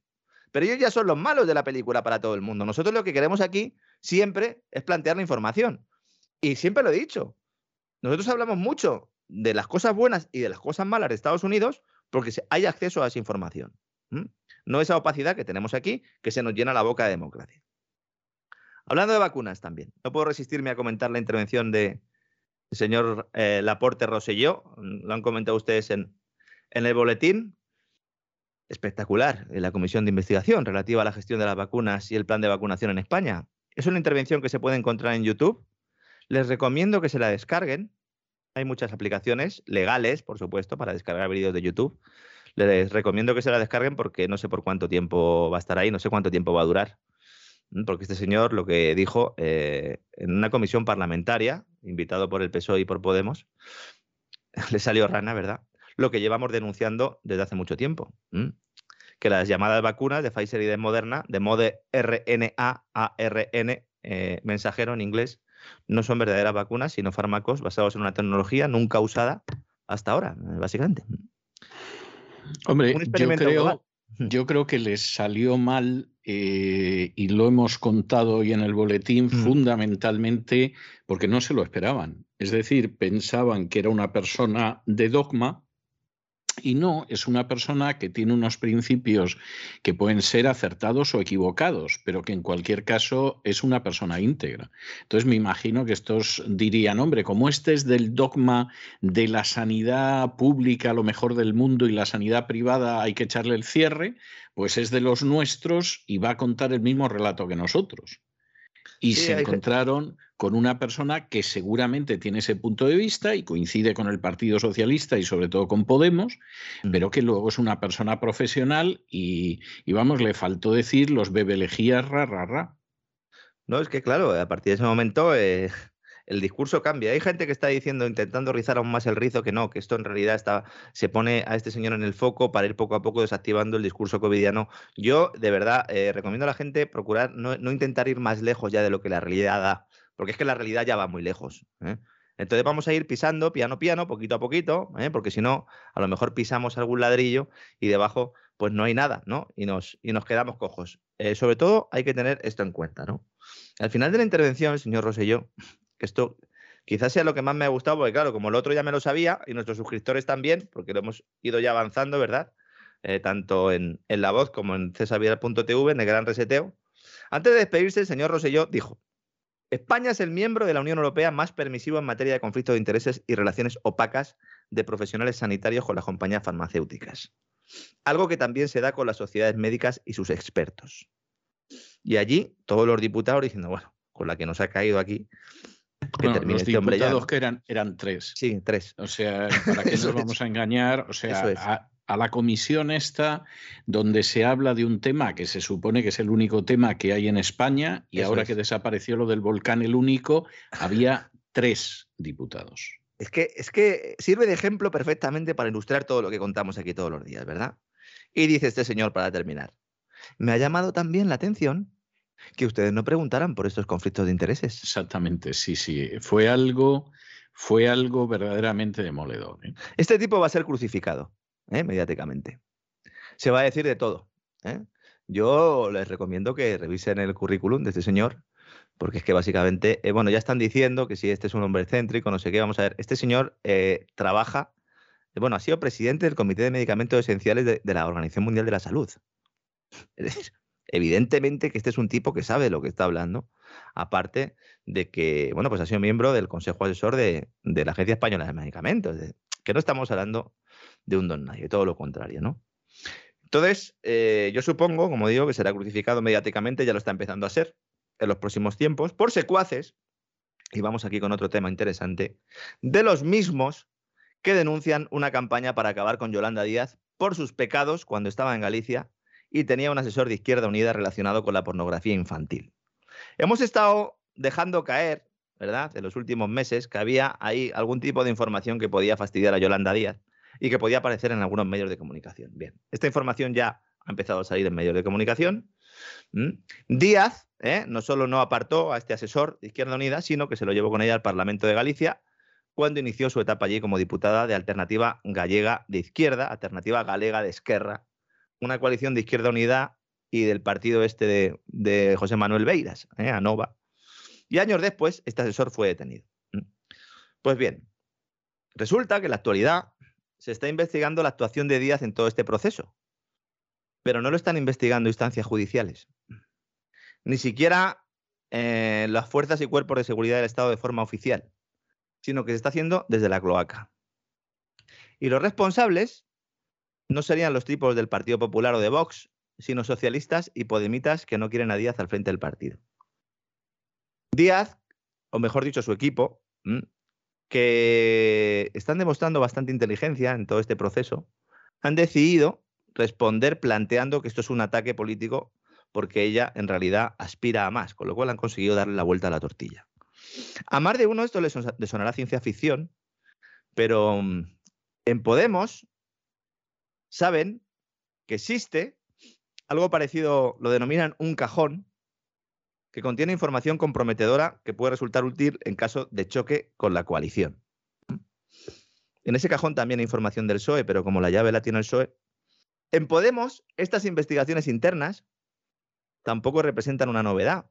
Hace dos meses, el secretario de Podemos Asturias dijo que la Dirección Nacional le estaba amenazando con filtraciones a la prensa si no dejaba a Sofía Castañón el control regional del partido. Mm. Estos son métodos bolivarianos, pero es que es lo que tiene haber metido mm, a bolivarianos en casa. ¿eh? Sobre todo porque además luego los otros se adoptan ¿no? las mismas actitudes. En el caso del PSOE tampoco es muy difícil porque la relación con todas esas tácticas ¿no? bolivarianas, incluso en términos de negocios, son amplias. ¿no? Yo siempre he dicho que con todo el tema de Venezuela no hay que mirar tanto a Podemos sino al Partido Socialista, y quedó demostrado, ¿no? Con el caso aquel de las famosas maletas del señor Ábalos. Fíjense la gravedad de lo que estoy diciendo aquí, ¿eh? Fíjense la gravedad de lo que estoy diciendo aquí. Y es que resulta que Yolanda Díaz quiere sacar un nuevo partido. Y lo va a llamar, todavía no tiene el nombre, pero dice que va a ser el partido del nuevo laborismo. El nuevo laborismo. Sí. New Labour, como Tony Sí. Blair. Eso es. Y lo- A ver, eso es. usted Pero me va a, ser, va a ser el New Labour fascist. Es decir, va a ser el nuevo laborismo fascista porque lo que quiere es montar el partido en torno al sindicalismo español. O sea, Dios mío, Mussolini tiene que estar horrorizado viendo la gente que lo plagia y que no lo cita. Es algo. Es algo Comisiones obreras están encantados con esto. Sí, sí, sí, sí, sí. Los de UGT no tanto, No. pero los de comisiones obreras están encantados. ¿Sabe quién está aquí también? La fundación de Jaume Roures. Hombre, hombre. En fin, el, el perejil de todas las salsas, vamos. Esto nos ayudará a entender ¿eh? Los hachazos, los navajazos que hay en medios pro PSOE o pro Podemos con Yolanda Díaz, unos que la defienden, otros que se meten con ella, los reportajes en revistas femeninas contándonos su sex appeal y lo honrada que siempre ha sido, los artículos en los que se plantea que no era tan honrada y relacionándola con este caso de pornografía infantil. Vamos a ver de todo, vamos a ver navajazos y esto se va a producir en un momento en el que evidentemente la coalición de gobierno se va a romper, lo que no sabemos es cuándo. ¿Y de qué dependerá? Pues lo comentábamos el otro día, ¿verdad? De cuándo vengan los ajustes, de cuándo comience la subida de tipo de interés, de cuándo se le acabe la droga gratis a España y tengamos que pagar no solo por drogarnos, sino por al, al mismo tiempo intentar de reducir nuestra drogodependencia, lo cual pues, va a ser muy complicado. Las familias españolas ya saben, se han dado cuenta en estos tres o cuatro últimos días, que lo del Banco Central Europeo tiene, tiene consecuencias. El Euribor, de estar en el menos 0,5, ha pasado al menos 0,3. Es el mayor, el mayor crecimiento en cuatro o cinco días que se recuerde. Y esto tiene una explicación relativamente sencilla. La gente está muy nerviosa, eh, los hipotecados españoles están muy nerviosos y tienen que estar nerviosos porque esto tenía que pasar. El tipo de facilidad de depósito es el tipo de interés eh, al cual el Banco Central Europeo pues, tendría que remunerar eh, los depósitos que tuvieran los bancos en las reservas del Banco Central Europeo. Pero como los bancos lo que hacen es meter ahí todo el dinero porque hay eh, demasiada liquidez, aunque mucha gente no lo crea, es un problema de liquidez, no, no al revés, pues entonces el Banco Central Europeo hace unos años decidió que esa tasa de depósito fuera negativa, es decir, penalizar a los bancos que dejaban su dinero ahí, con un menos 0,5%. Antes del de, el primer despegamos, eh, lo he mencionado ya en alguna ocasión, tuvimos una conversación, usted y yo, que además emitimos en formato de entrevista, pero bueno, fue una conversación, y usted me preguntaba por la evolución del Euribor, y yo decía que el Euribor tenía que tender al menos 0,5%, porque ya que es ese tipo, el de la facilidad de depósito, pues tenía que tender eh, de forma natural, porque como el Euribor es el tipo de interés al que se prestan dinero los bancos entre sí, pues tendría que tender a igualarse con la penalización, en este caso el tipo de interés negativo, que cobra el Banco Central Europeo por tener el dinero en su balance. Bien, hasta aquí todos de acuerdo. Si Lagarde dice que puede subir tipos o deja caer que puede subir tipos de interés a finales de este año o a principios del que viene, eso implica que primero se tienen que producir dos cosas. Una, la retirada del programa de compra de estímulos, de compra de deuda, mal llamado el programa de estímulos, plan de estímulos. Y dos, ir subiendo progresivamente ese tipo de facilidad de depósito. Bien, para que vaya a terreno positivo. Si sube, es decir, si pasa del menos 0,5 al menos 0,4, al menos 0,3, así hasta el 0, pues eso, esa va a ser la línea que siga el Euribor. Es decir, que mientras el Banco Central Europeo siga eh, diciendo, siga planteando que es cierto eso, de que se retiran los estímulos y de que viene una subida de tipo de interés, el Euribor irá subiendo. Lo cual puede introducir aún más munición en esa burbuja inmobiliaria que estamos viviendo, porque va a haber mucha gente que a lo mejor iba a comprar vivienda dentro de unos meses y compra ahora. Porque dice, no, no, es que dentro de unos meses los intereses van a estar altos. Con lo cual, este es el típico efecto de fin de ciclo, cuando una burbuja ya al final ¿no? se empieza a inflar de forma desesperada, ¿verdad? Y es ahí cuando explota. Es ahí cuando explota. Cuidado con esto, no se está contando en ningún sitio. En la crisis de 2007-2008 tampoco se contaba en ningún sitio. Yo trabajaba en el diario Expansión y no me dejaban escribir sobre estas cosas. Me acuerdo el, un artículo de que viene el lobo del ajuste inmobiliario, eh, eh, octubre, noviembre de, 2000, de 2006. Eh, me, me, encendieron el pelo lumbre de la bronca que me echaron en aquel periódico, don César. ¿Mm? Si me está escuchando alguno de los que trabajaba por aquella época. Asentirá avergonzado con la cabeza, sí. sí. Además fue una bronca agridulce, porque según me estaban echando la bronca, eh, recordaba yo, pasé por una sala donde unos meses antes, unas navidades, pues eh, habrían tenido que prácticamente que llamar a una señora de la limpieza, a un grupo de, limpieza para que arreglaran ese cuarto, porque todos los jamones que habían regalado las empresas españolas a buena parte de los periodistas económicos españoles, pues habían ido soltando tocino y, grasa y el suelo estaba impracticable. ¿eh?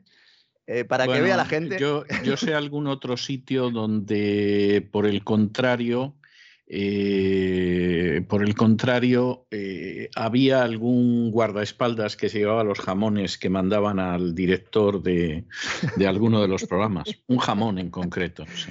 Uno, sí, uno en concreto, sí. Uno en concreto, sí. Sí, Que, no vimos, que no vimos por allí. Eh, yo estaba a su vera en esa época. Bien. Sí.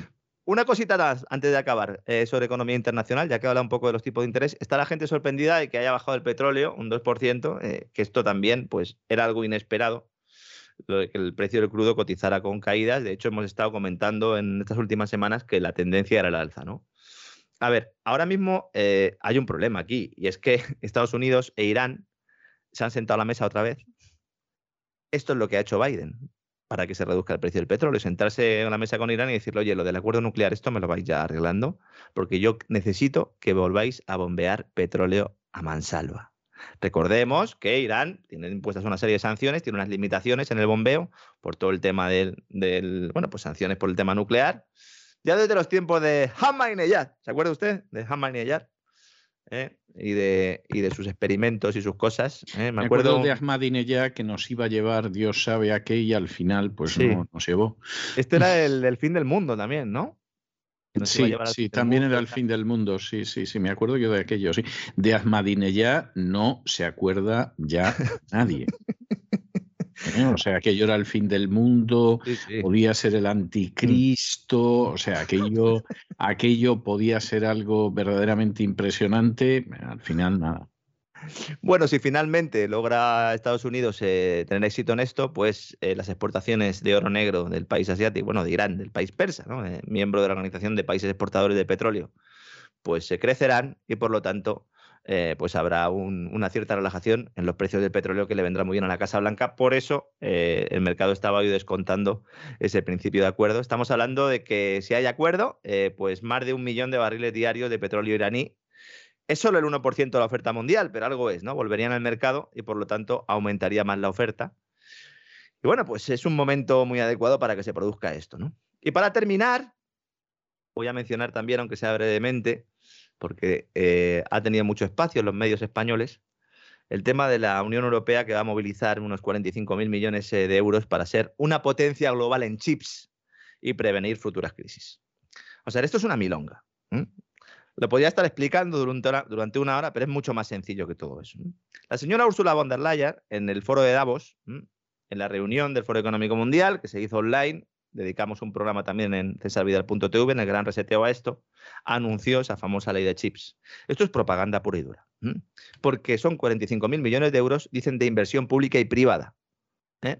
Con lo cual ya mm, ese nivel de gasto público ya no es el que se planteaba. Y sobre todo, porque lo que dice la Unión Europea es que con, este, con esta inversión pretende ¿eh? que la cuota de mercado, la producción de chips mundial, pase del 9% que tiene ahora mismo eh, Europa, y yo creo que es una cifra muy, inflada ya, ¿eh? que pase a estar eh, en el 20%. La cuota de mercado mundial de producción de chips, como digo, en Europa es del 9%, pero no son empresas europeas. lo explicamos también un día, cómo está repartido el mercado de chips y la importancia que tiene Taiwán en todo esto, y precisamente lo cual explica también toda la pelea geopolítica en torno a Taiwán.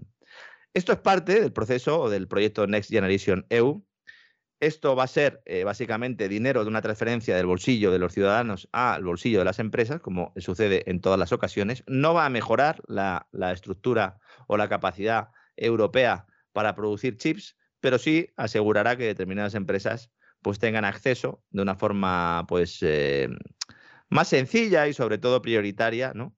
a los recursos de inversión, de innovación y producción que pueda haber en Europa. También se van a flexibilizar las ayudas de Estado, ¿eh? Es decir, que se va a dar dinero de los impuestos, básicamente, eh, de los ciudadanos a algunas fábricas y estaremos atentos para ver qué, cuáles son las empresas que finalmente se llevan el gato al agua.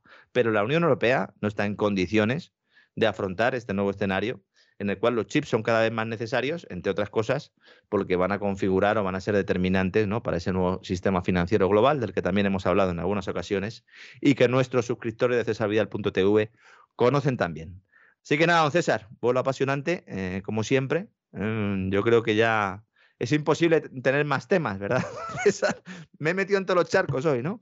Sí, hay días que, vamos, parece usted que se ha puesto las botas de agua como en mi infancia y, va efectivamente metiéndose en todos. Yo tenía amiguitos con 6, 7, 8 años que efectivamente cuando llovía, lejos de tomárselo mal, se lo tomaban de maravilla porque efectivamente era el momento para poder meter los pies en los charcos, que era algo que no, no sucedía en otras ocasiones. O sea, que, que efectivamente, efectivamente es así. No, no, bueno, pues se acabó el recreo, don César. Hay que volver a Pues eh, sí, hay que seguir trabajando. ¿Qué le vamos a hacer? En fin, no, no tenemos otro remedio. Es, eso es lo que hay. ¿no?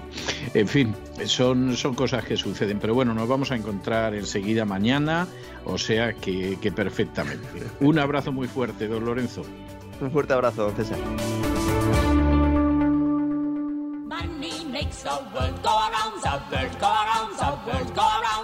Money makes the world go around, it makes the world go round.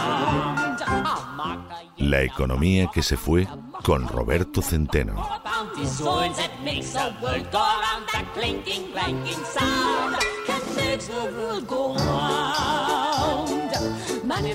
Estamos de regreso y ya lo saben, aparten cualquier cosa fumable de la vista, coloquen el respaldo de sus asientos en posición vertical, abróchense los cinturones, porque acaba de llegar don Roberto Centeno y nos vamos a ocupar de esa economía que ojalá, ojalá fuera la economía que se fue, es la economía que está aquí y lo que te rondaré, Morena. Muy buenas noches, don, don Roberto, ¿qué tenemos hoy? Bueno, pues hoy hay varias cosas eh, económicas importantes eh, y eh, inevitablemente al final me quiero referir a lo que me parece un auténtico escándalo, sobre todo teniendo en cuenta que mis paisanos castellanos-leoneses tienen que votar el próximo domingo y nada más y nada menos hay un 24% que a estas alturas de la película todavía no sabe a quién va a votar. Así que a ver si les ayudamos un poquito. Muy bien. Bien. Pero eh, eh, vamos a ver.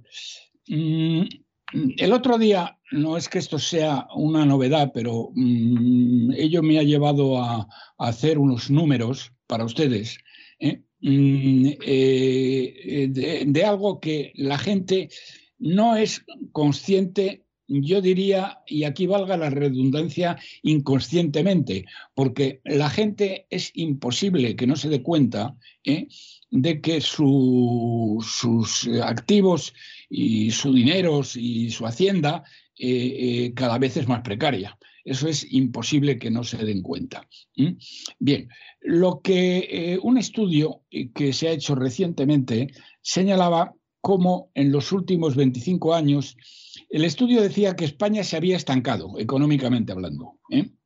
Lo que pasa es que España, desgraciadamente, no se ha estancado en los últimos 25 años, se ha empobrecido, que es... Mm, es peor. Voy es peor. precisamente a eh, demostrar. Hasta el punto, que eso luego se lo diré al final, eh, con algún... Se lo he comentado ya, pero hoy lo haré con más detalle, que toda una serie de países que históricamente, eh, de toda la vida de Dios, es decir, desde que son países o de los reyes católicos, si prefieren ustedes, han sido siempre más pobres que España y ahora, sin embargo, son más ricos que España, medidos en PIB per cápita. Pero eh, mm, empiezo con el tema. Lo que digo, eh, eh, corrigiendo un poco, aunque la idea me la dieron ellos, corrigiendo un poco este estudio de que España se ha estancado, yo lo que les afirmo y les voy a demostrar ahora, y lo van a comprobar ustedes fácilmente, que España no se ha estancado en los últimos 25 años, sino que España se ha empobrecido, se ha empobrecido. Bien, eh, y para que mm, mm, lo entiendan eh, mejor, para que lo entienda mejor, aparte de hacer luego las comparaciones con el entorno, que, son muy importantes, es decir, cómo ha evolucionado eh, la riqueza o el PIB per cápita de los españoles en relación con nuestro entorno, eh, eh, vamos primero a ver cómo ha evolucionado internamente comparándonos con nosotros mismos. Y fíjense ustedes lo siguiente.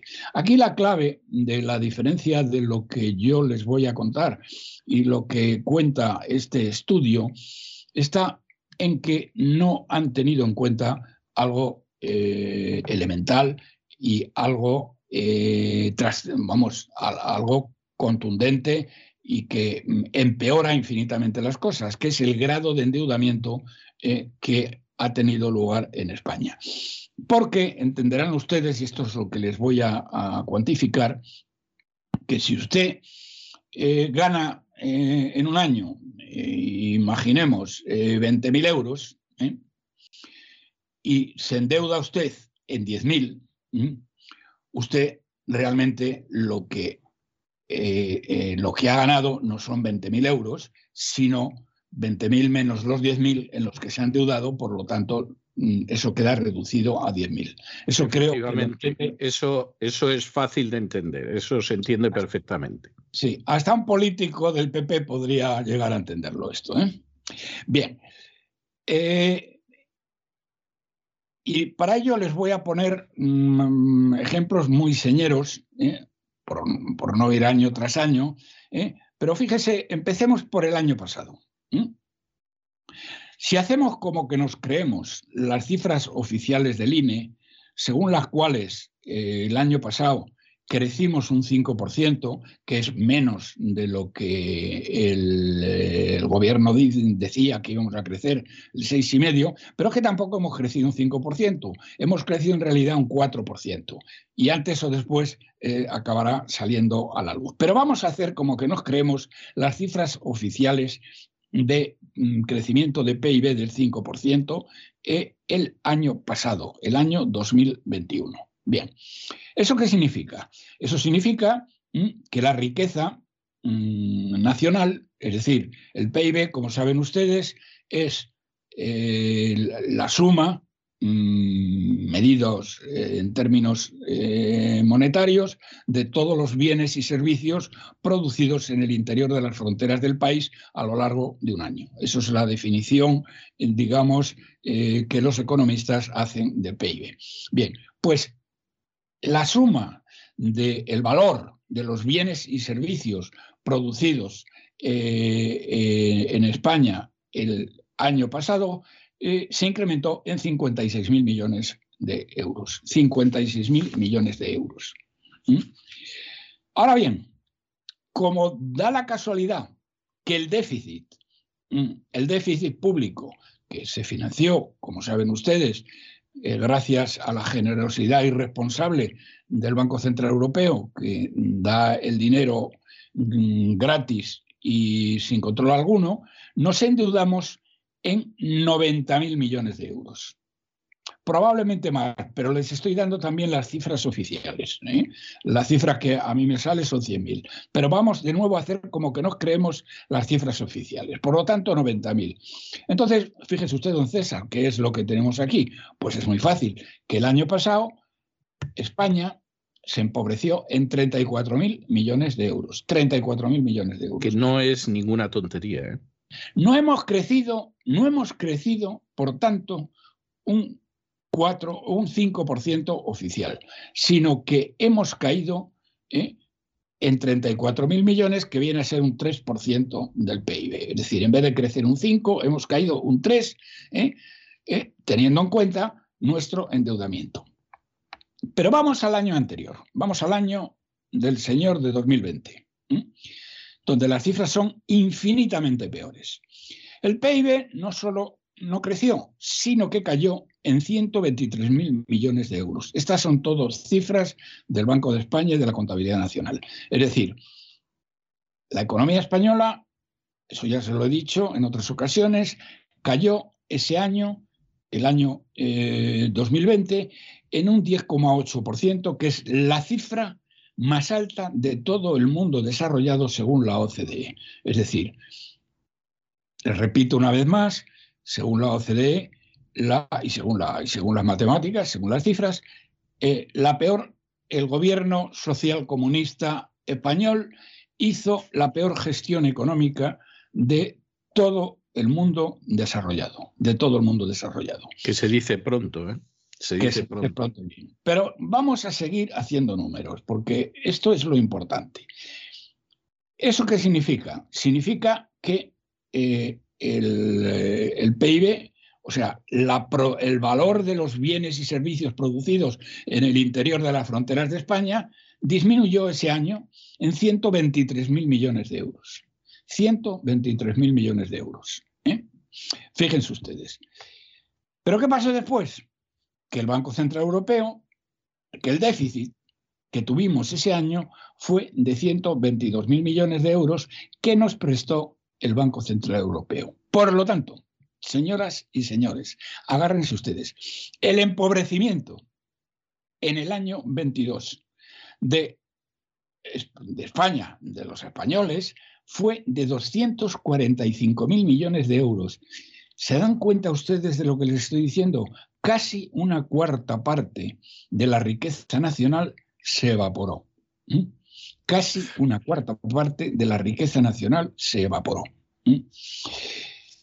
Y ahora, ahora, fijémonos en lo sucedido ¿eh? en la gloriosa época eh, en la que Mariano I, el escribidor, hoy es el escribidor, porque entonces eh, ni escribía, ni leía, ni nada, porque era el tío más... Leía el marca, leía el marca. No, no, no, ahora se lo iba a decir. Ah, no, tampoco. no, no, sí que leía el marca. Ah, Quiero decir que Mariano, Mariano I, el escribidor, ¿eh?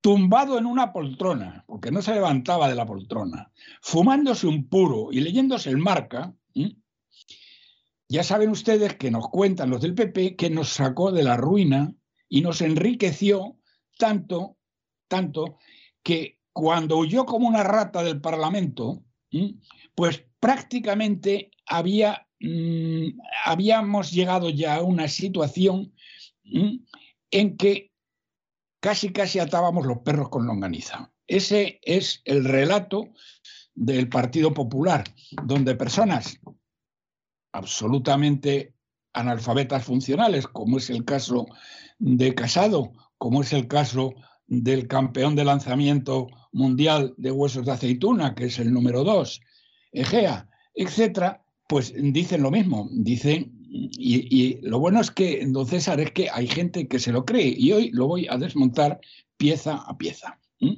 Es decir, Mariano, fíjense lo que les estoy diciendo, sin levantarse de la poltrona, que era lo que más le gustaba, fumándose un puro y leyendo el marca, consigue sacarnos de la ruina y prácticamente cuando huye como una rata y deja el poder a Sánchez, a los comunistas, a los terroristas y a la organización criminal que dio el golpe de Estado, prácticamente atábamos los perros con longaniza. Bien, ahora vamos a ver de verdad lo que pasó en la época, en la era de Mariano I el escribidor.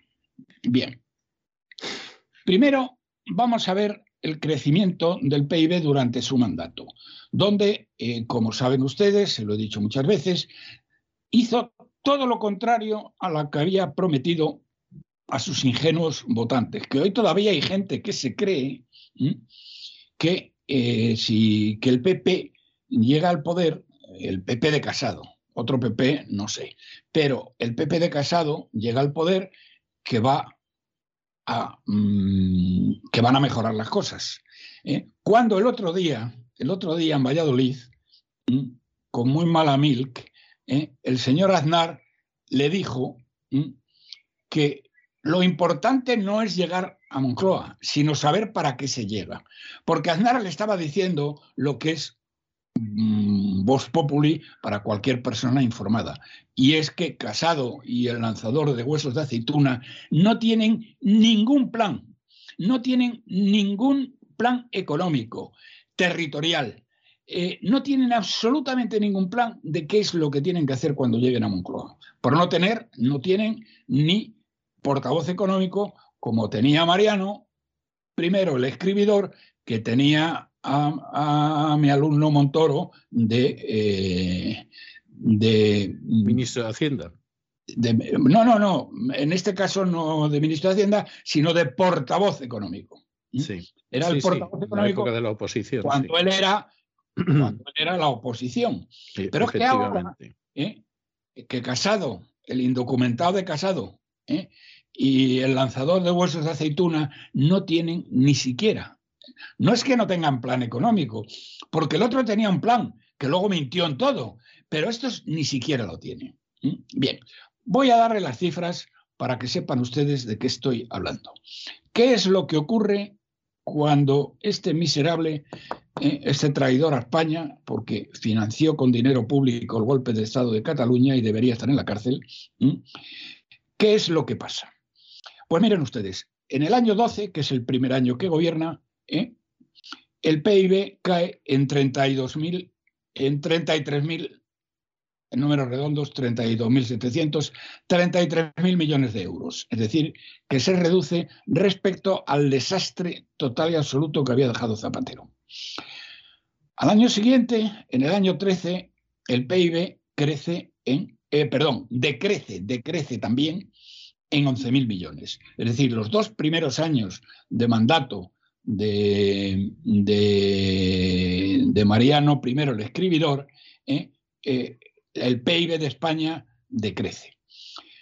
En el año 14 sube en 12.000 millones, en el año 15 en 45.000, en el año, mm, en el año 16 36.000, en el año 17 48.000 y en el año 18 42.000. Es decir, en siete años el PIB se incrementa en, siete años, ¿eh? que es un largo periodo.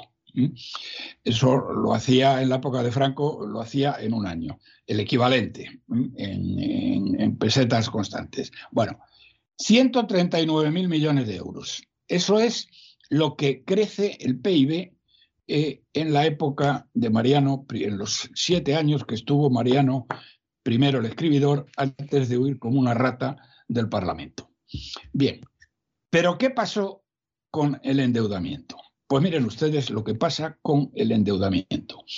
En el año 12, en la que el PIB cayó en 32 mil millones, nos endeuda el tío en 111 mil millones. ¿Qué manda narices, don César? ¿Qué, ¿Qué, rayos hizo este pájaro para que, eh, cayendo el PIB en 33 mil millones, nos tuviera que endeudar además en 111 mil millones con el Banco Central Europeo y en ese momento con otros gentes que todavía le prestaban a España algo de dinero, luego ya no. En el año 13 nos endeuda en 72 mil millones, en el año 14 en 61 mil, en el año 15 en 56 mil, en el año 16 en 48 mil, en el año 17 35 mil y en el año 18 30 mil. Total, señoras y señores, durante los siete años de mando de Mariano I, el escribidor, ¿eh? nos endeudan estos tíos en 412.500 millones de euros. Eh, es, que, es que es una cifra tan astronómica que a uno se le escapa. O sea, la dice usted, uno la oye, pero necesitas un tiempo para hacerte una idea de lo que significa esa monstruosidad. Pero una, pero totalmente, totalmente. Hombre, vamos a ver, mire, podemos hacer una cuenta que yo no he hecho, pero que hago ahora mismo. Pero espera un momento. Por tanto, Mariano I, el escribidor, eh, nos endeuda en 412 mil millones. La mejor gestión económica de la historia de España, según el PP, desde los Reyes Católicos. ¿eh? Bien, le quitas 139 mil millones que creció el PIB y entonces, ¿qué tenemos? Pues tenemos, señoras y señores, que España se empobrece en la época de Mariano I, el escribidor, en 273 mil millones de euros. Quédense con esta cifra. ¿Por qué? Porque, claro, eh, que vengan los señores del PP diciendo que ellos saben cómo sacarnos de la crisis, ¿eh? es que es para, bueno, para echarse a llorar o para morirse de risa. ¿eh? Pero mire usted, ya que dice que no, mm, no son una cifra que no se calcula, vamos a hacer, si le parece, el siguiente cálculo, que me perdona porque tendría que haberlo hecho yo. ¿eh? Pero no tardamos ni un segundo porque tengo la máquina de calcular aquí. Nos empobreció en 273 mil millones de euros. Por tanto, si esto lo dividimos entre 45 millones de españoles, ¿eh? tenemos que cada español se empobreció en 6.000 euros. 6.000 euros. Espere, no me vaya a, confundir. Voy a dividirlo de nuevo. Voy a dividirlo de nuevo. 273.000 millones lo divido por 45 millones. Efectivamente, 6.000 euros nos empobreció en 6.000 euros a cada español, incluidos bebés, eh, señores mayores y militares sin graduación, ¿eh? como se decía antes. Eso es lo que hizo este señor. Bueno, el resultado de todo esto que les estoy contando es el empobrecimiento continuo de España. Si ahora esta comparación la llevamos Esta es la comparación interna, en términos internos. Bueno, la cifra es mayor, yo les estoy dando porque, claro, eh, luego ha llegado el sátrapa, ha llegado la crisis y la cifra es mucho mayor. Y les prometo que la semana que viene se lo voy a calcular para calcular en cuánto nos hemos empobrecido en estos últimos 25 años. Hay una cosa que no he tenido en cuenta o no he tenido tiempo, que es la inflación. Esto es en pesetas nominales. Digo, perdón, en euros. Bueno, bueno, bueno, bueno, ya si contamos, ¿eh? si contamos la inflación, podemos acabar todos aquí sollozando, vamos. Efectivamente. Pero fíjense ustedes, los siguientes países, esto ha sido en los últimos dos años, ¿eh? Esto, eh, hombre, Mariano I, el escribidor, ya lo dejó, mm, digamos, dejó la pelota, digamos, el toro en suerte, y luego entró a matar eh, el sátrapa guerra civilista de Moncloa. Nos han adelantado en PIB per cápita Chipre, República Checa, Lituania, Eslovenia y Malta. Pero, pero, señoras y señores, esto es sin tener en cuenta el endeudamiento. Si tenemos en cuenta el endeudamiento, hay varios países más que nos han adelantado. Y el tema más eh, verdaderamente más contundente, que yo siempre lo he mencionado, eh, eh, que ya esto no coge 25 años, sino coge toda la transición, pero para, primero para que se den cuenta, lo he dicho, pero esto lo repito de nuevo. En los últimos 20 años del general Franco, la economía española creció al 7,5% acumulativo anual. En los 44 años posteriores a su muerte, España ha crecido el 0,9% acumulativo anual, lo que nos ha llevado a un empobrecimiento, eh, eh, sobre todo en la, última parte. En el año 1975, cuando fallece el general Franco, Irlanda tenía la misma renta per cápita que tenía España, que eran 12.000 dólares. Entonces se medía en dólares. Ahora se mide en dólares, pero se mide en euros también. Irlanda era, era, eh, tenía el mismo grado de riqueza o de pobreza, si lo quieren ustedes ver así. En este momento es tres veces y media más rica que España en PIB per cápita. Irlanda, que no es que hayan descubierto minas de oro, ni de diamantes, ni yacimientos de petróleo, ni nada. Sino pero, pero han, sido, han sido muy inteligentes en algunas cosas en contra de lo que hemos hecho nosotros. Por ejemplo, no es que sean un paraíso fiscal, pero han aprobado una legislación fiscal para las empresas que, ha hecho que las empresas americanas se vayan a Irlanda, ¿no? Mientras que nosotros cada vez hemos subido más los impuestos de los ciudadanos y las empresas. O sea, hemos ido en el camino directamente opuesto, ¿no? Pero fíjese, don César, la importancia que tiene lo que usted está diciendo, que la gente no se la da o no, se, no, no la llega a comprender. no se entera, precisamente esto que está usted diciendo, eh, bajar la presión fiscal, eh, hacer un marco atractivo eh, para la inversión extranjera, dar seguridad jurídica, porque aquí, claro, de seguridad jurídica no hay ninguna. Fíjese en Cataluña, donde es un caos total y absoluto. ¿eh? Bueno, es que esto que usted está diciendo lleva al cabo de 44 años a que un país que tenía la misma renta per cápita que nosotros tenga tres veces y media más. Hoy, quitando Luxemburgo, que realmente Luxemburgo no es un país, sino no, Luxemburgo es, un, paraíso fiscal. Es como un país, ¿eh? es el país de la Unión Europea que tiene mayor renta per cápita. Entonces, es que es alucinante a dónde nos ha llevado esta gente de la transición. Y les vuelvo a repetir otra vez lo que decía mi ayolado amigo Camilo José Cela, cuando leyó la Constitución. Dice, si los que han escrito este bodrio tuvieran vergüenza y honor, se hubieran levantado la tapa de los sesos de un tiro. Ninguno de ellos se lo ha levantado. Muchos están muertos y muchos de los muertos han muerto, mm, no son, probablemente son, algunos de ellos son los más ricos del cementerio. Bien, esta es la primera parte que quería decirles para que tengan ustedes en cuenta cómo España se ha empobrecido y lo que es más grave, señoras y señores, cómo nos seguimos empobreciendo. Porque esto no ha parado aquí. Nosotros seguimos, eh, seguimos empobreciéndonos. Bien, otros temas que sí quiero decirles. En la, hay, una, hay, una, pequeña cuestión, por hacer una pequeña apostilla a lo que decía usted de Irlanda, ¿no? Eh, se suele decir mucho, y hay verdad en ello, que, que, a Irlanda le ha favorecido muchísimo la cercanía con Estados Unidos, sobre todo desde la época de Clinton, la inmigración irlandesa, etc. Hay verdad en esto, pero hay un elemento que no se puede pasar por alto. Eh, emigrantes irlandeses en Estados Unidos hay desde el siglo XIX e Irlanda no salía adelante porque hubiera muchos emigrantes y aunque enviaran remesas.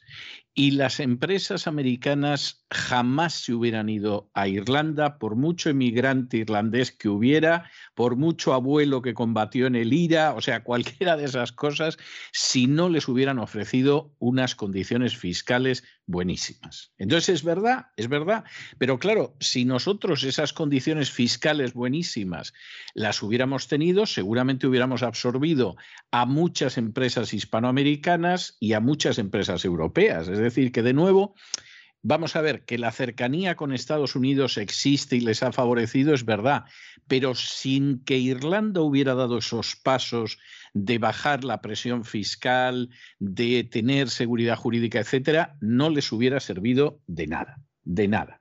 Como a nosotros no nos sirve de nada, pues yo qué sé, los hijos de españoles que hay al sur del Río Grande. O sea, tiene que haber algo más que los lazos de sangre, el recuerdo del viejo país, etcétera, etcétera. Y Irlanda lo ha hecho bien. Es decir, que una empresa como puede ser la GM, como puede ser el Bank of America, como puede ser la Coca-Cola, tenga registrada, como puede ser la Pfizer, tenga registrada su matriz en Irlanda, eso no es solo por vínculos sentimentales con el viejo país. Eso es porque los del viejo país se han espabilado y, sin embargo, un poco más al sur, no solo no se han espabilado, sino que han ido en la dirección diametralmente opuesta.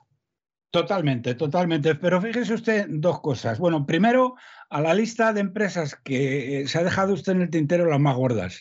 ¿eh? Porque es que tienen la sede social ahí. Era, sin ánimo de ser exhaustivo. tiene Google, la tiene Microsoft, ¿eh? la tiene Apple, es decir, los grandes tecnológicas. Pero fíjese que le estoy hablando del año 1975.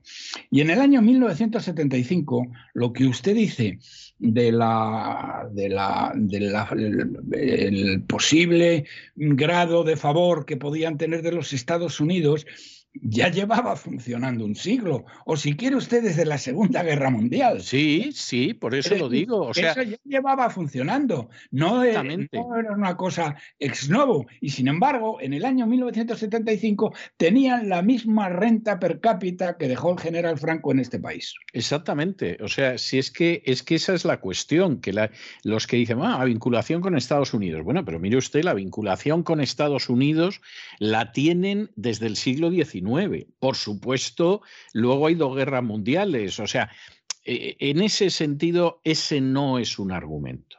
Nosotros tenemos más vinculación si a eso vamos con México y con la Argentina y con el Perú. O sea que no, hay una serie de medidas que efectivamente esto te lo potencian, pero si los irlandeses hubieran tenido un sistema fiscal como el que tenemos en España, pues estarían como nosotros.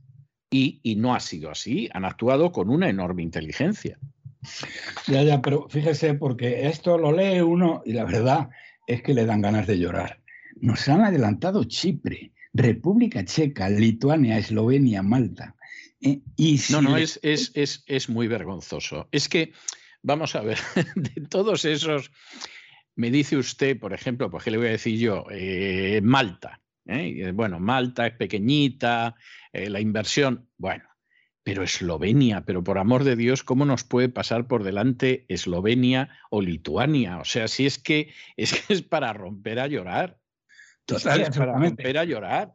Pero el, tema, el tema es mucho peor, porque fíjese que lo que ha ocurrido además es que los países que eran ya más ricos que nosotros han incrementado el diferencial con nosotros y ahora no son más ricos, son mucho más ricos. Y aquellos que eran mm, más pobres como Portugal están a punto de alcanzarnos. Es decir, el diferencial que teníamos con Portugal pues es ya muy pequeño y no me he molestado, vamos, no, no, me no he tenido tiempo realmente de hacer la comparación de Portugal teniendo en cuenta el endeudamiento. En términos per cápita, quiero decir. Bueno, ya verá usted. Tenga usted en cuenta que Portugal, con muchísimo sentido común, hará unos 15 años aproximadamente, votó en un referéndum si quería un sistema autonómico como el español y los portugueses votaron que no. pero es que, bueno, esas decisiones al final tienen consecuencias. Eso nadie lo votó, eso nos lo impusieron, que es un poco diferente. Es un poco diferente. Pero fíjese, ya que hablamos, mm, hablamos precisamente de Portugal. Me voy a saltar, iba a hablarles del Himalaya de mentiras, que, eh, pero de nuevo me parece que lo voy a tener que dejar para la semana que viene. Pero hay una cosa que no puedo dejar para la semana que viene, entre otras razones, porque, porque es que eh, pega eh, con el tema que acaba usted de decir, que es el tema del reparto de los fondos europeos, donde lo que está ocurriendo es la incompetencia más absoluta y la prevaricación más descarnada. Miren ustedes, el gobierno se había comprometido a que en el año pasado, el año 21, se iban a repartir 24.200 millones de euros. ¿Saben ustedes cuánto se ha repartido? Realmente no repartido, sino aprobado para repartir 11.000 millones de euros. Es decir, que ha terminado el año 21 y hay 13.200 millones que no están adjudicados. 11.000 millones están adjudicados, menos de la mitad, el 45%. Pero ¿saben ustedes de esos 11.000 millones cuántos han recibido las empresas? Mil millones. ¿eh? Es decir, que están adjudicados, pero entregados los billetes ¿eh? encima de la mesa. Solamente mil, solamente mil. Primera cosa en cuanto a la incompetencia absoluta. En cuanto al sectarismo, en cuanto al sectarismo, sepan ustedes, ah bueno, les añado, la COE eh, comenta que casi siete de cada diez negocios se van a quedar fuera del proceso de adjudicación. Es decir, no eh, no les va a tocar nada, ni les ha tocado ni les va a tocar en el futuro. ¿eh? El 70% de las empresas van a pasar la mano por la pared.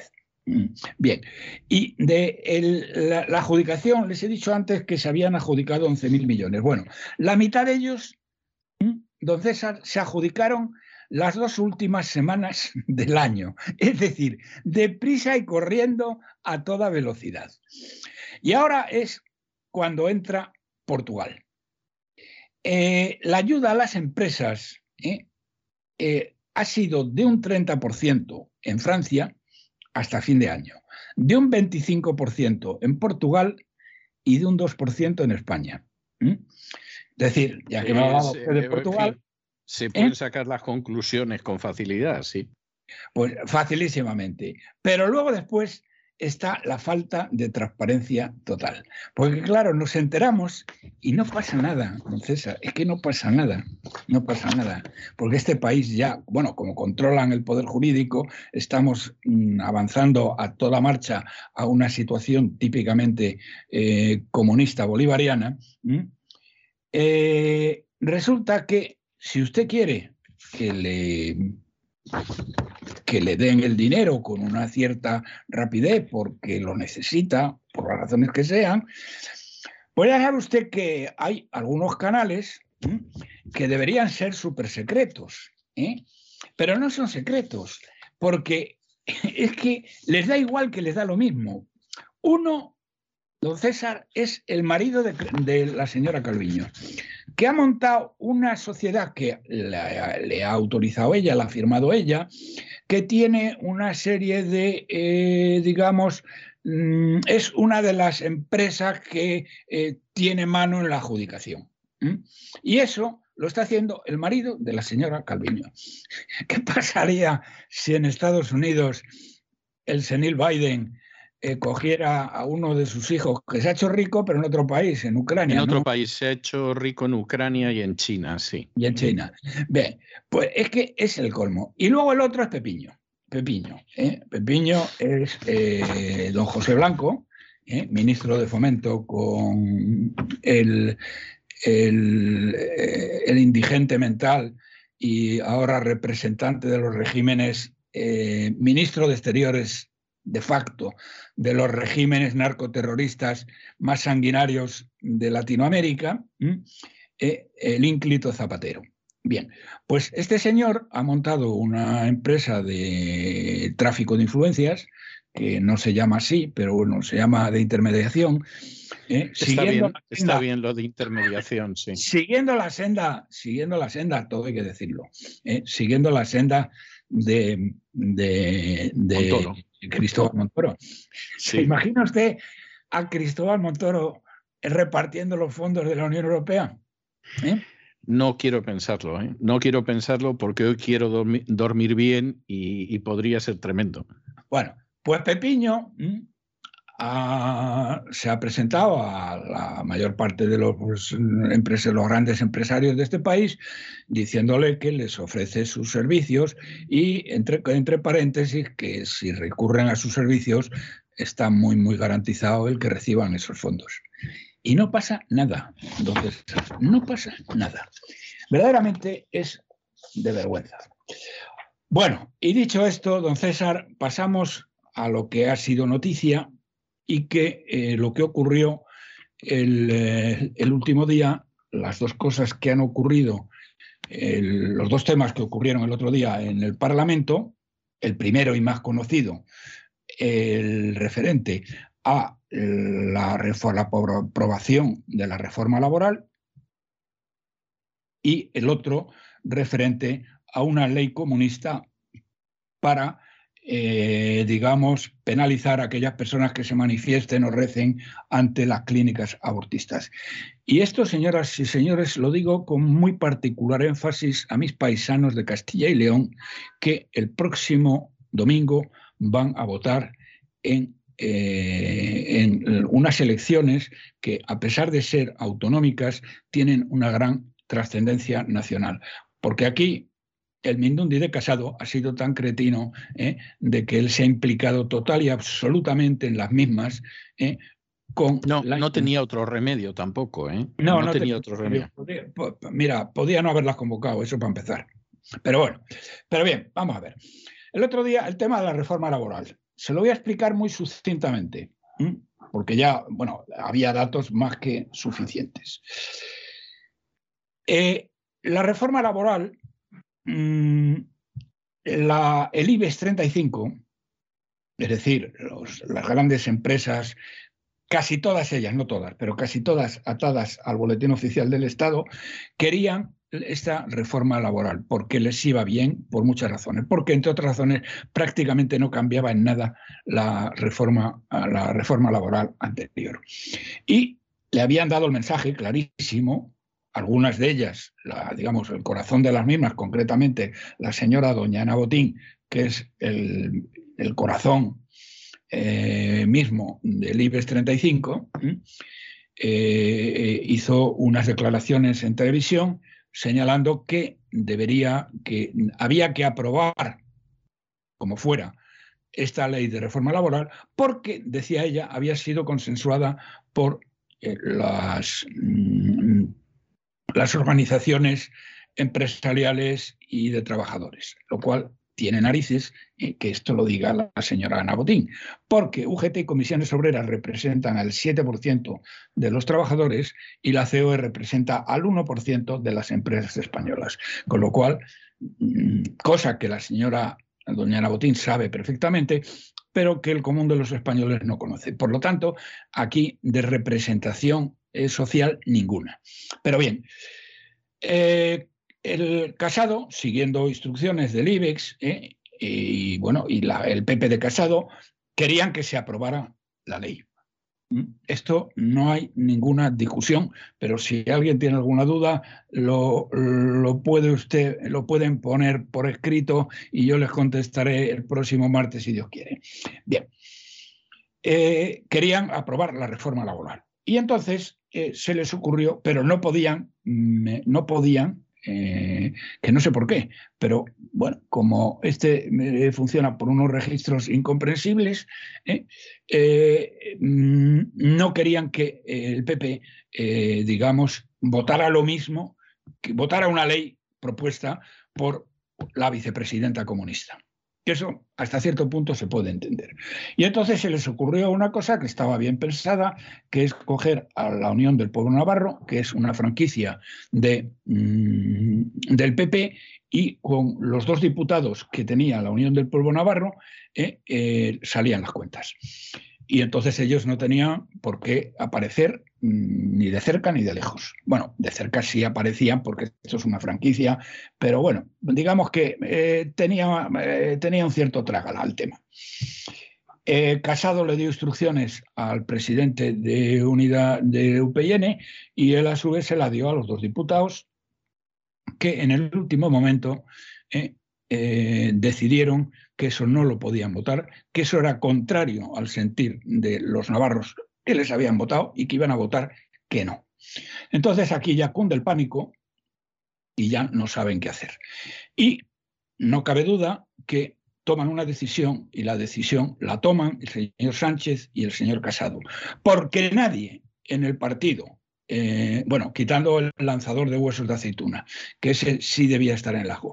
Pero es evidente, si ven ustedes los vídeos, que la vicepresidenta económica que estaba al lado de Sánchez, cuando se produce, primero, la propia Marichel, esta sectaria, eh, separatista y enemiga de España, y bueno, y que considera que eh, se pasa por el forro la ley y la constitución, pero que no tienen nada que ver con lo que ocurrió en esta ocasión, la Marixel se queda de piedra cuando al final eh, resulta que el voto, mm, el voto sale, el, voto presencial eh, sale negativo y dice y, tiene y previamente y previamente Sánchez tranquiliza a Nadia Calviño ya, ya, no. Calviño está. inmediatamente después, por ir por orden. No. Primero, Marixel dice que la ley no se aprueba y queda, vamos, y queda derogada. ¿eh?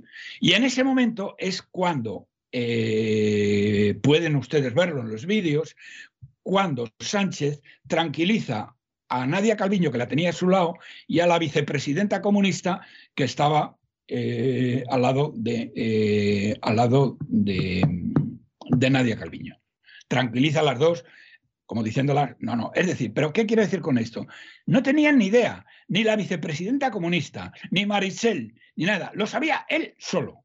¿Por qué? Porque él solo lo había, eh, había hecho el arreglo con el con, eh, Casado.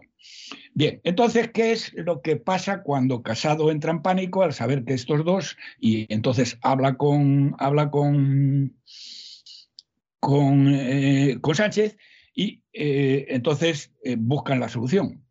Una persona que no es un Mindundi dentro del PP, sino que es el número tres, porque es el responsable de organización del Partido Popular. Mano derecha de Egea, el lanzador, el campeón de lanzamiento de huesos de aceituna. Mano derecha de Egea, que votaba, mm, esto, votaba eh, eh, telemáticamente, le llama el señor Egea y le dice, eh, Madero, Maduro, no, sé, no, me acuerdo el nombre, Maduro, no, Maduro no. Bien. Casero. Casero, casero, eso, no madero. Casero, tienes que votar que sí. Pero hombre, ¿cómo voy a votar que sí? Evidentemente este tío debió de quedarse patidifuso. Te digo que votes que sí. Tú haz lo que yo te digo. ¿eh? Y eso, el resto ya lo arreglamos nosotros. Tú votas que sí, pero ¿estás seguro que tengo que votar que sí? Tú votas que sí. Bien. Les explico ahora muy rápidamente el procedimiento telemático. El procedimiento telemático consiste en que eh, mm, está perfectamente arreglado.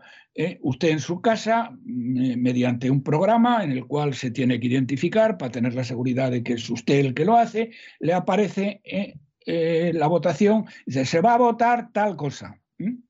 Porque pueden ser varias leyes, como aquí fueron varias se va a votar la, eh, la, ley de reforma laboral. Eh, eh, usted vota sí, no o abstención. Bien. Entonces, usted vota, este señor votó sí, toca el botón y toca el botón de sí. Entonces, inmediatamente de tocar el botón de sí, le sale en la pantalla un aviso en el que dice, don fulano de tal, usted ha votado que sí. ¿Está usted seguro que su decisión es la de votar que sí? ¿Eh? Esta es la comprobación que se hace, no la telefónica, que ya no se hace y se decidió que no se hacía desde hacía tiempo, vamos, desde la pandemia. Y él volvió a reiterarse y dijo que sí, que sí. Bien, entonces, ahora, eh, como no saben ya cómo explicarse, bueno, luego entonces este, para montar el paripé, ya lo tenía pensado, fue al Congreso eh, queriendo entrar y tal cosa imposible porque se cierran las puertas cuando ha empezado la votación.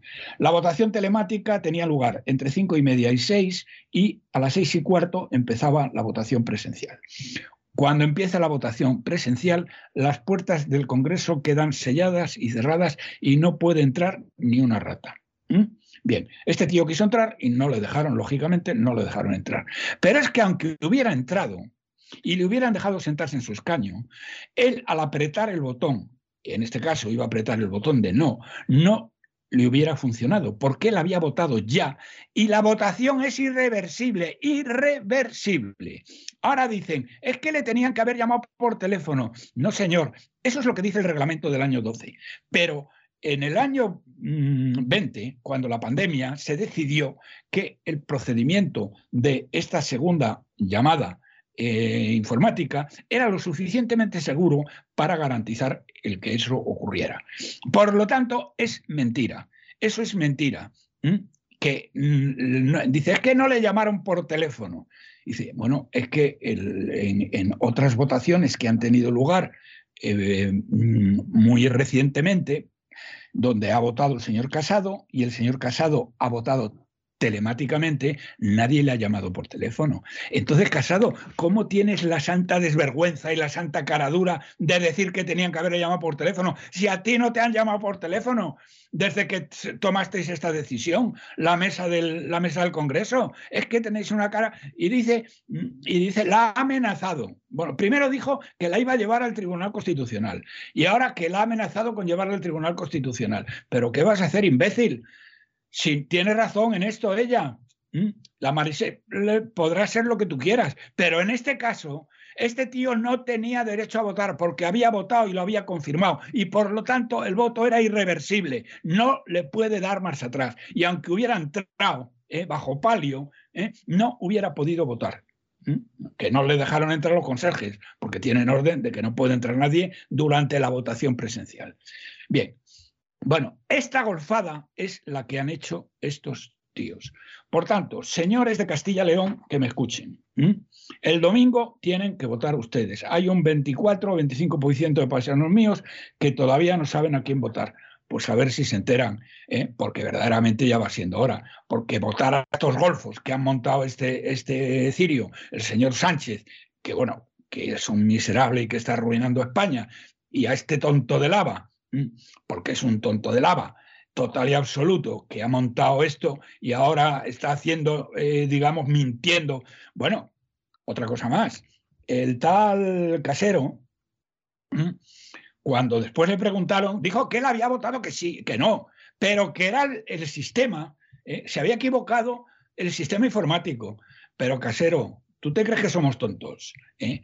Pero es que verdaderamente nos tomáis por tontos. ¿Cómo que te ha fallado el sistema, el, sistema informático? Y lo sigue manteniendo el tío, que él votó que no y que el sistema informático no funcionó. Bueno, verdaderamente es el colmo de los colmos. Pero ahora hay otra cosa más grave todavía por, para todos los oyentes ¿eh? que tengan un poco de decencia. Ese día no solamente se votó la ley correspondiente a la reforma laboral, se votó una ley comunista por la cual aquellas personas que se manifiesten delante de las clínicas abortistas, normalmente rezando, y se pongan a rezar delante de las clínicas abortistas, ¿eh? deben, pueden ser detenidas y encarceladas. Es decir. Y, aunque no recen también, ¿eh? que quede claro, a ver si alguno va a ir y no se pone a rezar y piensa que está a salvo. Bien, no, pues bien. Eh, pero normalmente la gente lo que suelen hacer es ir con los carteles y se ponen a rezar. Eh, bien, es muy la gente por rezar, para entendernos, para entendernos, por hacerles un cuento largo corto. Una ley comunista que permite meter en la cárcel a personas porque se manifiesten pacíficamente delante de las clínicas abortistas y se pongan a rezar para que no aborten, pueden ir a la cárcel. Bueno, ¿saben ustedes qué pasó?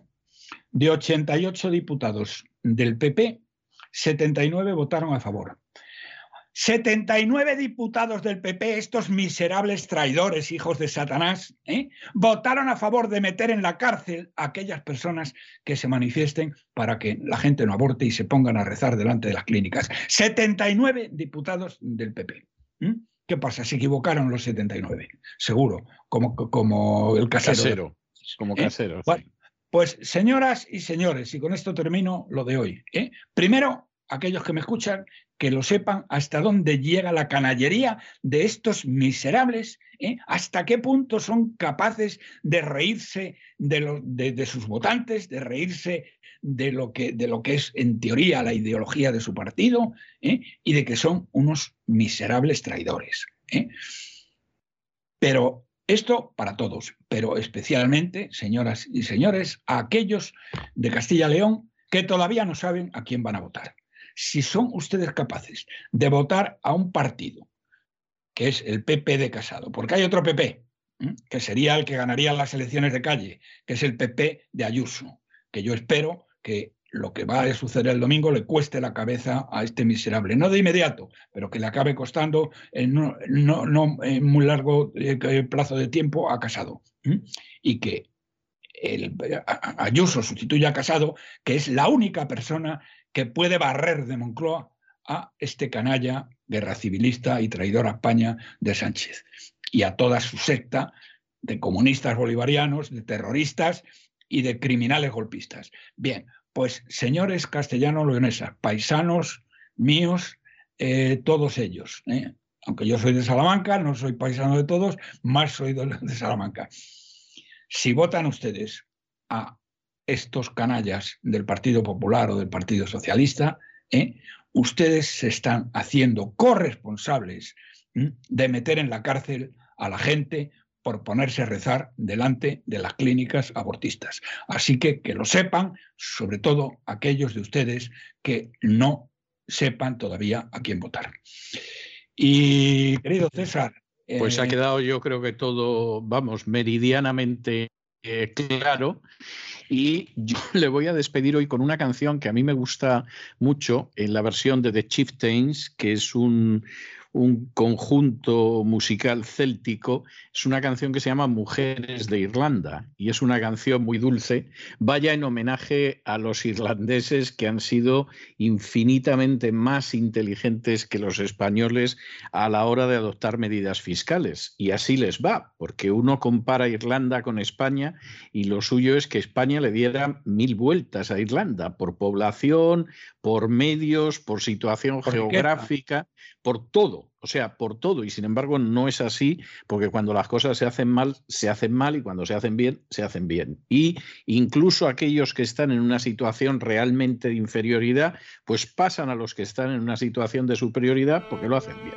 De modo que le dejo con esto, don Roberto, y hasta la semana que viene, Dios mediante. Hasta la semana que viene, si Dios quiere.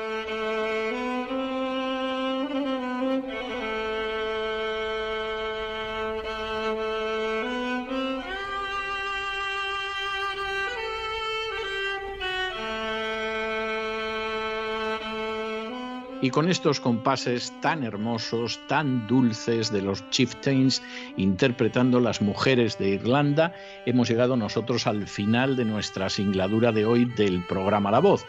Esperamos que lo hayan pasado bien, que se hayan entretenido con seguridad que hayan aprendido una o dos cosillas útiles y los emplazamos para mañana, Dios mediante, en el mismo lugar y a la misma hora. Y como siempre, nos despedimos con una despedida sureña. God bless you. Que Dios los bendiga.